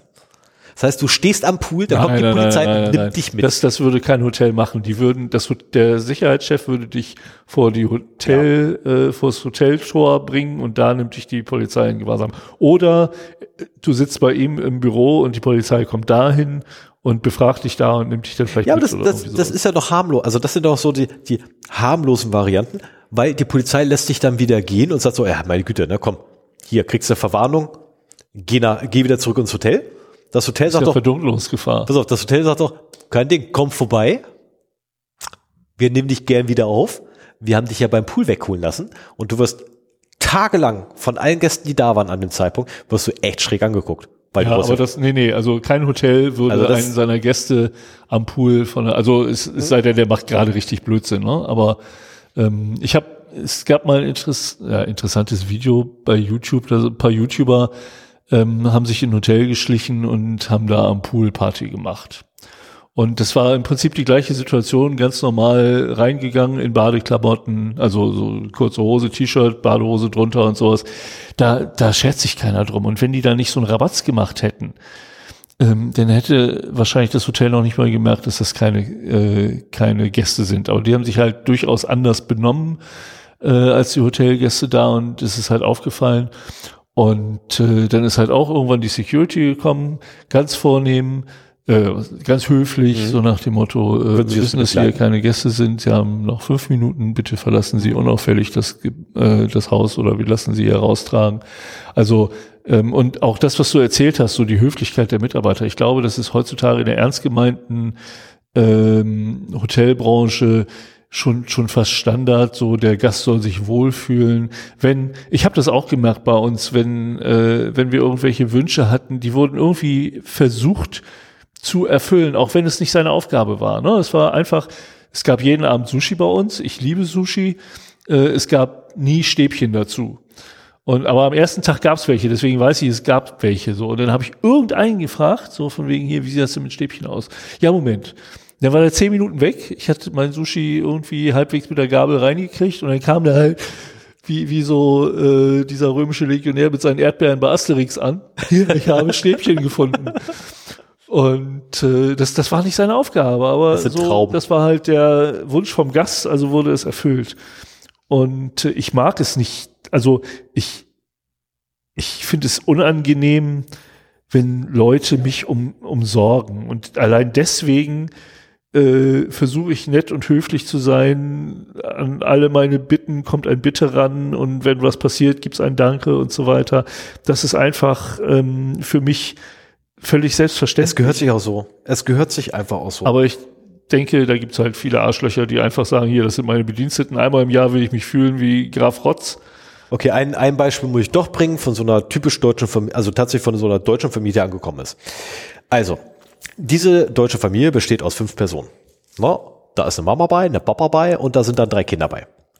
Hatten die alle drei ein Tablett vor sich beim Essen? Viel cooler, viel, viel cooler. Also erstmal, die kommen an und bei Mama und Papa habe ich mir wirklich, ne, ich habe die nur aus dem Augenwinkel gesehen, dachte so, okay, was ist das denn? Gucke hin und habe mir wirklich überlegt, passen die eigentlich durch so eine Standardmaß-Eingang, also Wohnungstür, die ja nur 80 Zentimeter breit Ja, ist. soll ja jetzt hier erstmal nicht irgendwie Body-Shaming betreiben. Nee, nee, nee, es geht jetzt noch nicht um Body-Shaming, ne, aber die haben, die waren einfach breit, die waren, die waren nicht dick, also Gottes Willen, aber die waren echt breit gebaut, die beiden. Meine Fresse, also ich habe nicht so viel, Ja, so viel weiter. Muskelmasse wie die. So, und dann allerdings die Kiddies kamen dann an und brachten sich so typisch deutsch, ne? Weil was gibt's in der Türkei mit Sicherheit nicht? Richtig Nutella. Also muss man drei ein Kilo Gläser Nutella mitbringen. Bitte? An den Frühstückstisch. Für jedes Kind eins. Wir reden hier gerade typisch deutsche Familie. Also er, es gibt in der Türkei kein Nutella? Natürlich. Ey, da gab's einen 10-Liter-Eimer mit Zapfvorrichtung. Ja, okay.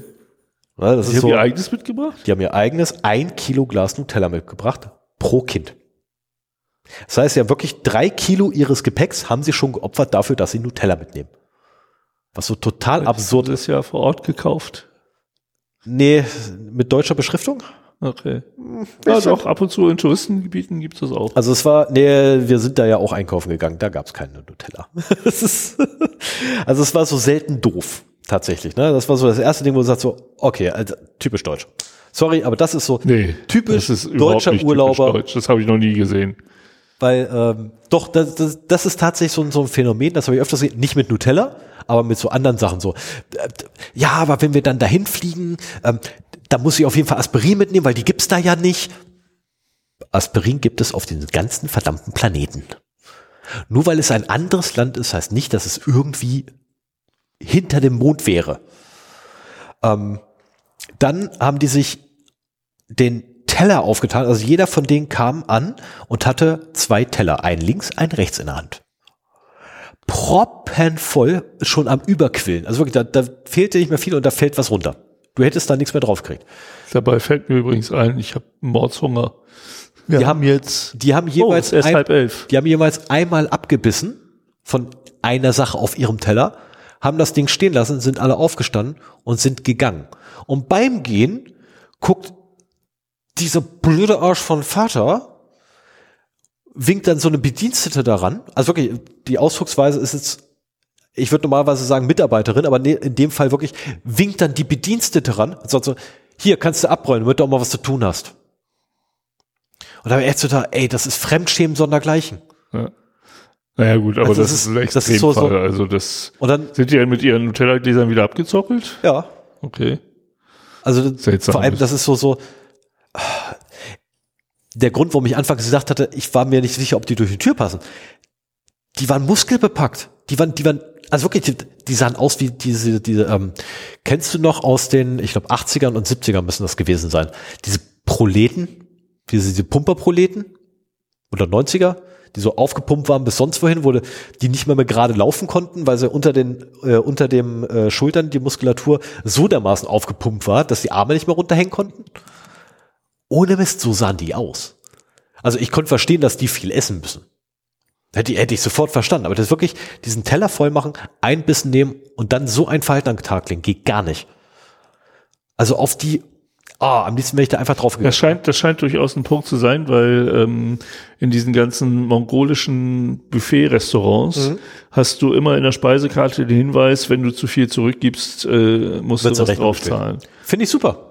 Ernsthaft, macht das bei Habe All ich noch nie erlebt, äh, aber es macht halt auf die Problematik aufmerksam und Ganz ehrlich, äh, bis auch zweimal Gerade beim Frühstück- Buffet, Ja. dann nimmst du dir halt so viel, wie du meinst, dass du essen kannst und äh, wenn du danach noch Hunger hast, dann gehst du halt nochmal, meine Richtig. Güte. So, und bei mir ist es zweimal vorgekommen während der gesamten Zeit, da ich tatsächlich beim Frühstück was hab zurückgehen lassen, also quasi wegschmeißen musste, weil ich es einfach nicht aufessen konnte. So, das ist zweimal vorgefallen. Probiere auch gerne Sachen aus, die ich nicht kenne und wenn es ein Reinfall ist, dann Ge- geht's halt zurück. Es Das war was, was ich ändern. kannte, es war trotzdem ein totaler Reinfall. Ähm, ich habe mir allerdings dann später erklären lassen, das war nicht, weil da irgendwie die Milch schlecht war oder so, sondern das lag einfach daran, dass an dem Tag keine Milch verwendet wurde für die Eierkuchen. Ich habe vergessen, was es war, was eigentlich verwendet wurde. Jedenfalls, die Dinger haben echt sauer geschmeckt. Ui. Also die haben wirklich geschmeckt wie saure Milch. Ja gut, dann ist Das, ja auch in ähm, Ordnung. Da wurde mir einfach ne, und weg. Ähm, war immer ärgerlich, weil ich mir logischerweise, weil ne, die Vortage waren die Dinger aber geil, also gleich mehr als ein. War halt immer blöd. Danach habe ich tatsächlich jeden Tag erst einen genommen und wenn der super war, habe ich mir den nächsten geholt. Und dann passte das wieder. Aber ähm, so ein Verhalten an den Tag zu legen, geht einfach gar nicht. Also, nee. Also ich habe äh, letztes Jahr ja äh, meine Zertifizierung zum CCSP beim IC Square gemacht. Und das war eine Woche Hotelaufenthalt von morgens acht bis abends acht lernen, nett verpflegt werden, mit netten Mitnerds da drin sitzen, auch mal diskutieren. Aber schon, es war, es war durchaus anstrengend. Ne? Und ich habe irgendwie so nach dem Urlaub äh, zu meiner Frau gesagt, so von wegen, dass das ungefähr den gleichen Erholungswert für mich hatte wie die Türkei. Äh, ich war ja nicht in der Türkei, wie, wie unser, Ja, äh, wie unser Urlaub. Urlaub. Nicht, weil ich den Urlaub so unangenehm fand, sondern weil ich auch das sehr angenehm empfunden habe. Ne? Mal eine Woche rauskommen, Ja. was Neues lernen, ähm, noch irgendwie was Schönes, was man sich an den CV heften kann, dazu bekommen, mit netten Leuten unterwegs sein. Wir waren halt nur im Hotel. Also es war, beides war quasi ein Hotelurlaub, wobei wir im Urlaub noch äh, Ausflüge gemacht haben im, mit dem Mietwagen und so weiter. Aber ähm, das, das war halt so mein Fazit. So, für mich ist Urlaub halt aus dem gewohnten Leben rauskommen, irgendwas anderes machen. Das kann mal ein Hotelurlaub sein, das kann ein Musikworkshop sein, das kann aber auch genauso eine Woche in einem schicken Hotel sein, wo du was beigebracht bekommst und anschließend eine Prüfung machst. Das ist zwar stressig, das war viel anstrengender als der Urlaub, den wir jetzt gemacht haben, aber der Erholungswert, so dieses Rauskommen und nicht mehr an dein aktuelles Projekt denken, sondern dich auf eine Sache fokussieren, sei es, wie vermeide ich am besten einen Sonnenbrand oder wie funktioniert denn hier das IAM im Cloud-Kontext? Das hat in beiden Fällen gleich äh, funktioniert. Ne? Und für mich war das wirklich, auch wenn es anstrengend war, auch eine Woche Urlaub, äh, diese Zertifizierung da zu machen. Volles Verständnis, kriegst du von mir auch ähnlich teuer. Ja, das ist leider immer so. Leider immer also so. die, die Zertifizierung war, glaube ich, teurer als unser Familienurlaub. Ja, ich krieg ja auch noch hier äh, dienstlich bezahlten Urlaub. Ähm, also für mich ist so ist ist so ein ein ein ich nenne es jetzt mal Gimmick. Ganz kurz äh, ist für mich immer wie Urlaub. Ähm, ich bin dieses Jahr auf der äh, auf den QS-Tagen Ah ja. und das ist äh, ich werde da dienstlich hingeschickt. Und das ist für mich tatsächlich sowas, äh, ne, wenn ich zu irgendwelchen Konferenzen oder so hingehe, das ist für mich wie Urlaub. Ja, genau. Es ist so, ja, es ist fachspezifisch und ja, ich stehe dann da auch am Stand rum. Logischerweise, weil ich bin ja für mein Unternehmen da. Ähm, ich werde auch noch eine andere Aufgabe übernehmen, ähm, weil ich einfach Bock zu habe. Ich werde dann, äh, wie nennt sich das, äh, äh, Channel Chair, Track Chair. Also ich bin dann der Typ, der die, der die Speaker an, an Ah ja. moderiert. Okay. Hm. Ähm, und da habe ich einfach Bock drauf. Ne? Wo ich ja gefragt, ja, willst du hin? Jo, auf jeden Fall. Ähm, und dann wurde ich gefragt, so ja, äh, könntest der eigentlich auch? Und er so, pff, was macht denn der? Und das ist ja das ist der Typ, der die anmoderiert und äh, sich darum kümmert, dass die Frage-Antwort-Runde funktioniert. Also, jo, das geht. die 30 Sekunden konzentrieren schaffe ich. Ja, das, also im Prinzip, ich kenne das so, dass im Prinzip äh, der Mensch auch immer eine Frage parat hat, falls nichts aus dem Publikum Ja. kommt. Ja, und dadurch, dass es, ähm, also wenn ich das richtig noch in Erinnerung habe, es war alles von meinem Urlaub, wo es abgesprochen wurde. Aber ich glaube, ich kann mir sogar den Track immer noch aussuchen, den ich haben möchte, so dass ich quasi genau auch die Themen habe, die mich interessieren. Mhm. Und das ist ähm, schon nicht verkehrt. Herald ist der äh, Fachbegriff. Her ja, der Herold, der Herold, ja. Ich, ich war jetzt gerade bei einem ganz anderen Namen. Herold, genau. Das Herold gerade- und ja. Gerald, genau, so rum war das. Ja, ich war gerade bei einem ganz anderen Namen. Ja, ja, ja, ja, ja. Ähm, genau, der Herold, ja, genau. So, so ein. Ah, da freue ich mich drauf. Ja, wann ist das? Ich hoffe, das wird was. Ähm, ich habe es vergessen. Ich habe es vergessen. QS-Tage 2023 schnell eingeben und dann finden wir auch das Datum. Äh, 12. und 13. Oktober Ah ja, okay. in Frankfurt am Main. Oh, Frankfurt. Cool. War ich auch noch nicht. Ach, genau, das war das Ding direkt am Flughafen. Genau, da habe ich mich, äh, also ich habe erst zugesagt, ich habe mich tierisch darüber gefreut und dann habe ich irgendwann zwei Tage später, glaube ich, nachgeguckt, wo das ist, habe festgestellt, das ist quasi genau gegenüber vom Flughafen in Frankfurt am Main. Naja, ja, da sind ja oft Tagungshotels. Ja, da ist nichts. Ja, außer Tagungshotels. Und was mich halt tierisch geärgert hat, so jemand wie meiner eine, der halt wirklich essen muss, da ist nichts.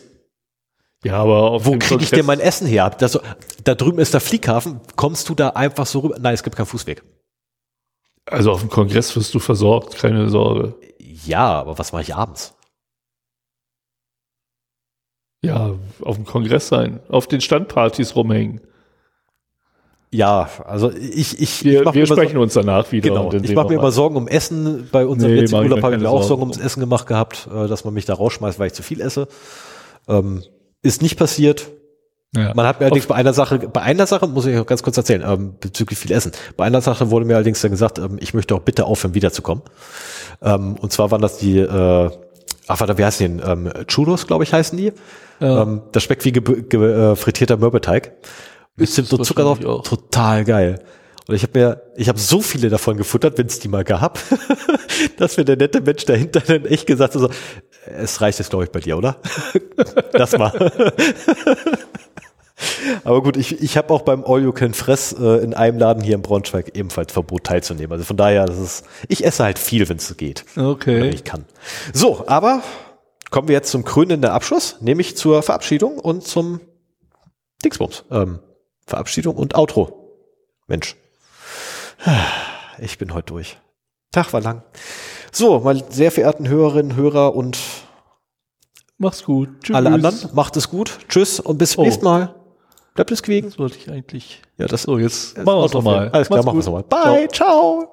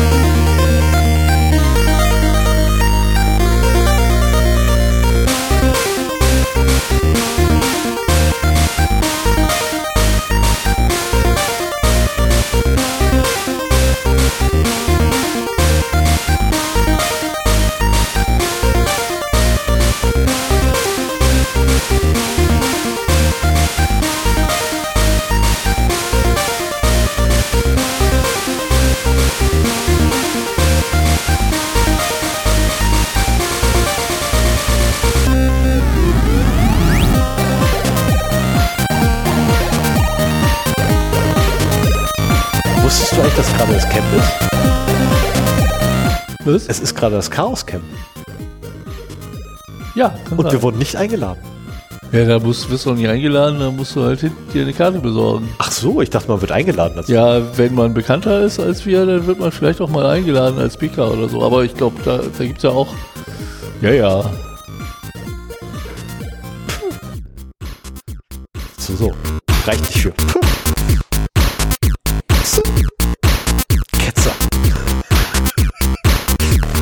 Will das schon hin?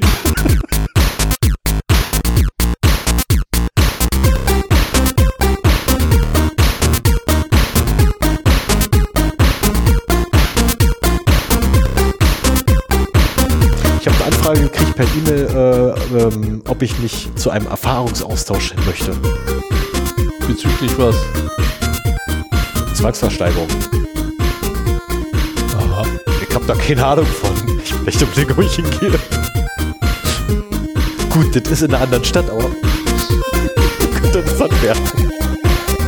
Hat sich da irgendwie so ein Random Dude per E-Mail kontaktiert oder was? Kein random Dude. Okay. Das ist schon, ist schon legitim, aber es ist halt der falsche Adressat. ja. Der Empfänger ist falsch. Ah, dein äh, analoges, Mein deine Pendant. analoge Kopie. Genau.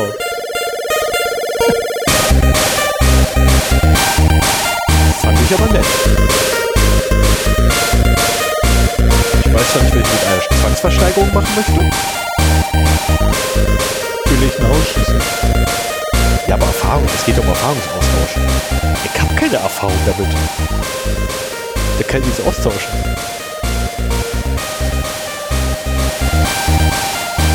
Weißt du, dass ich das Outro vermisst habe? Was? Das Outro. Ja, dann hör mal zu. Sag doch. Du drehst ja immer leise.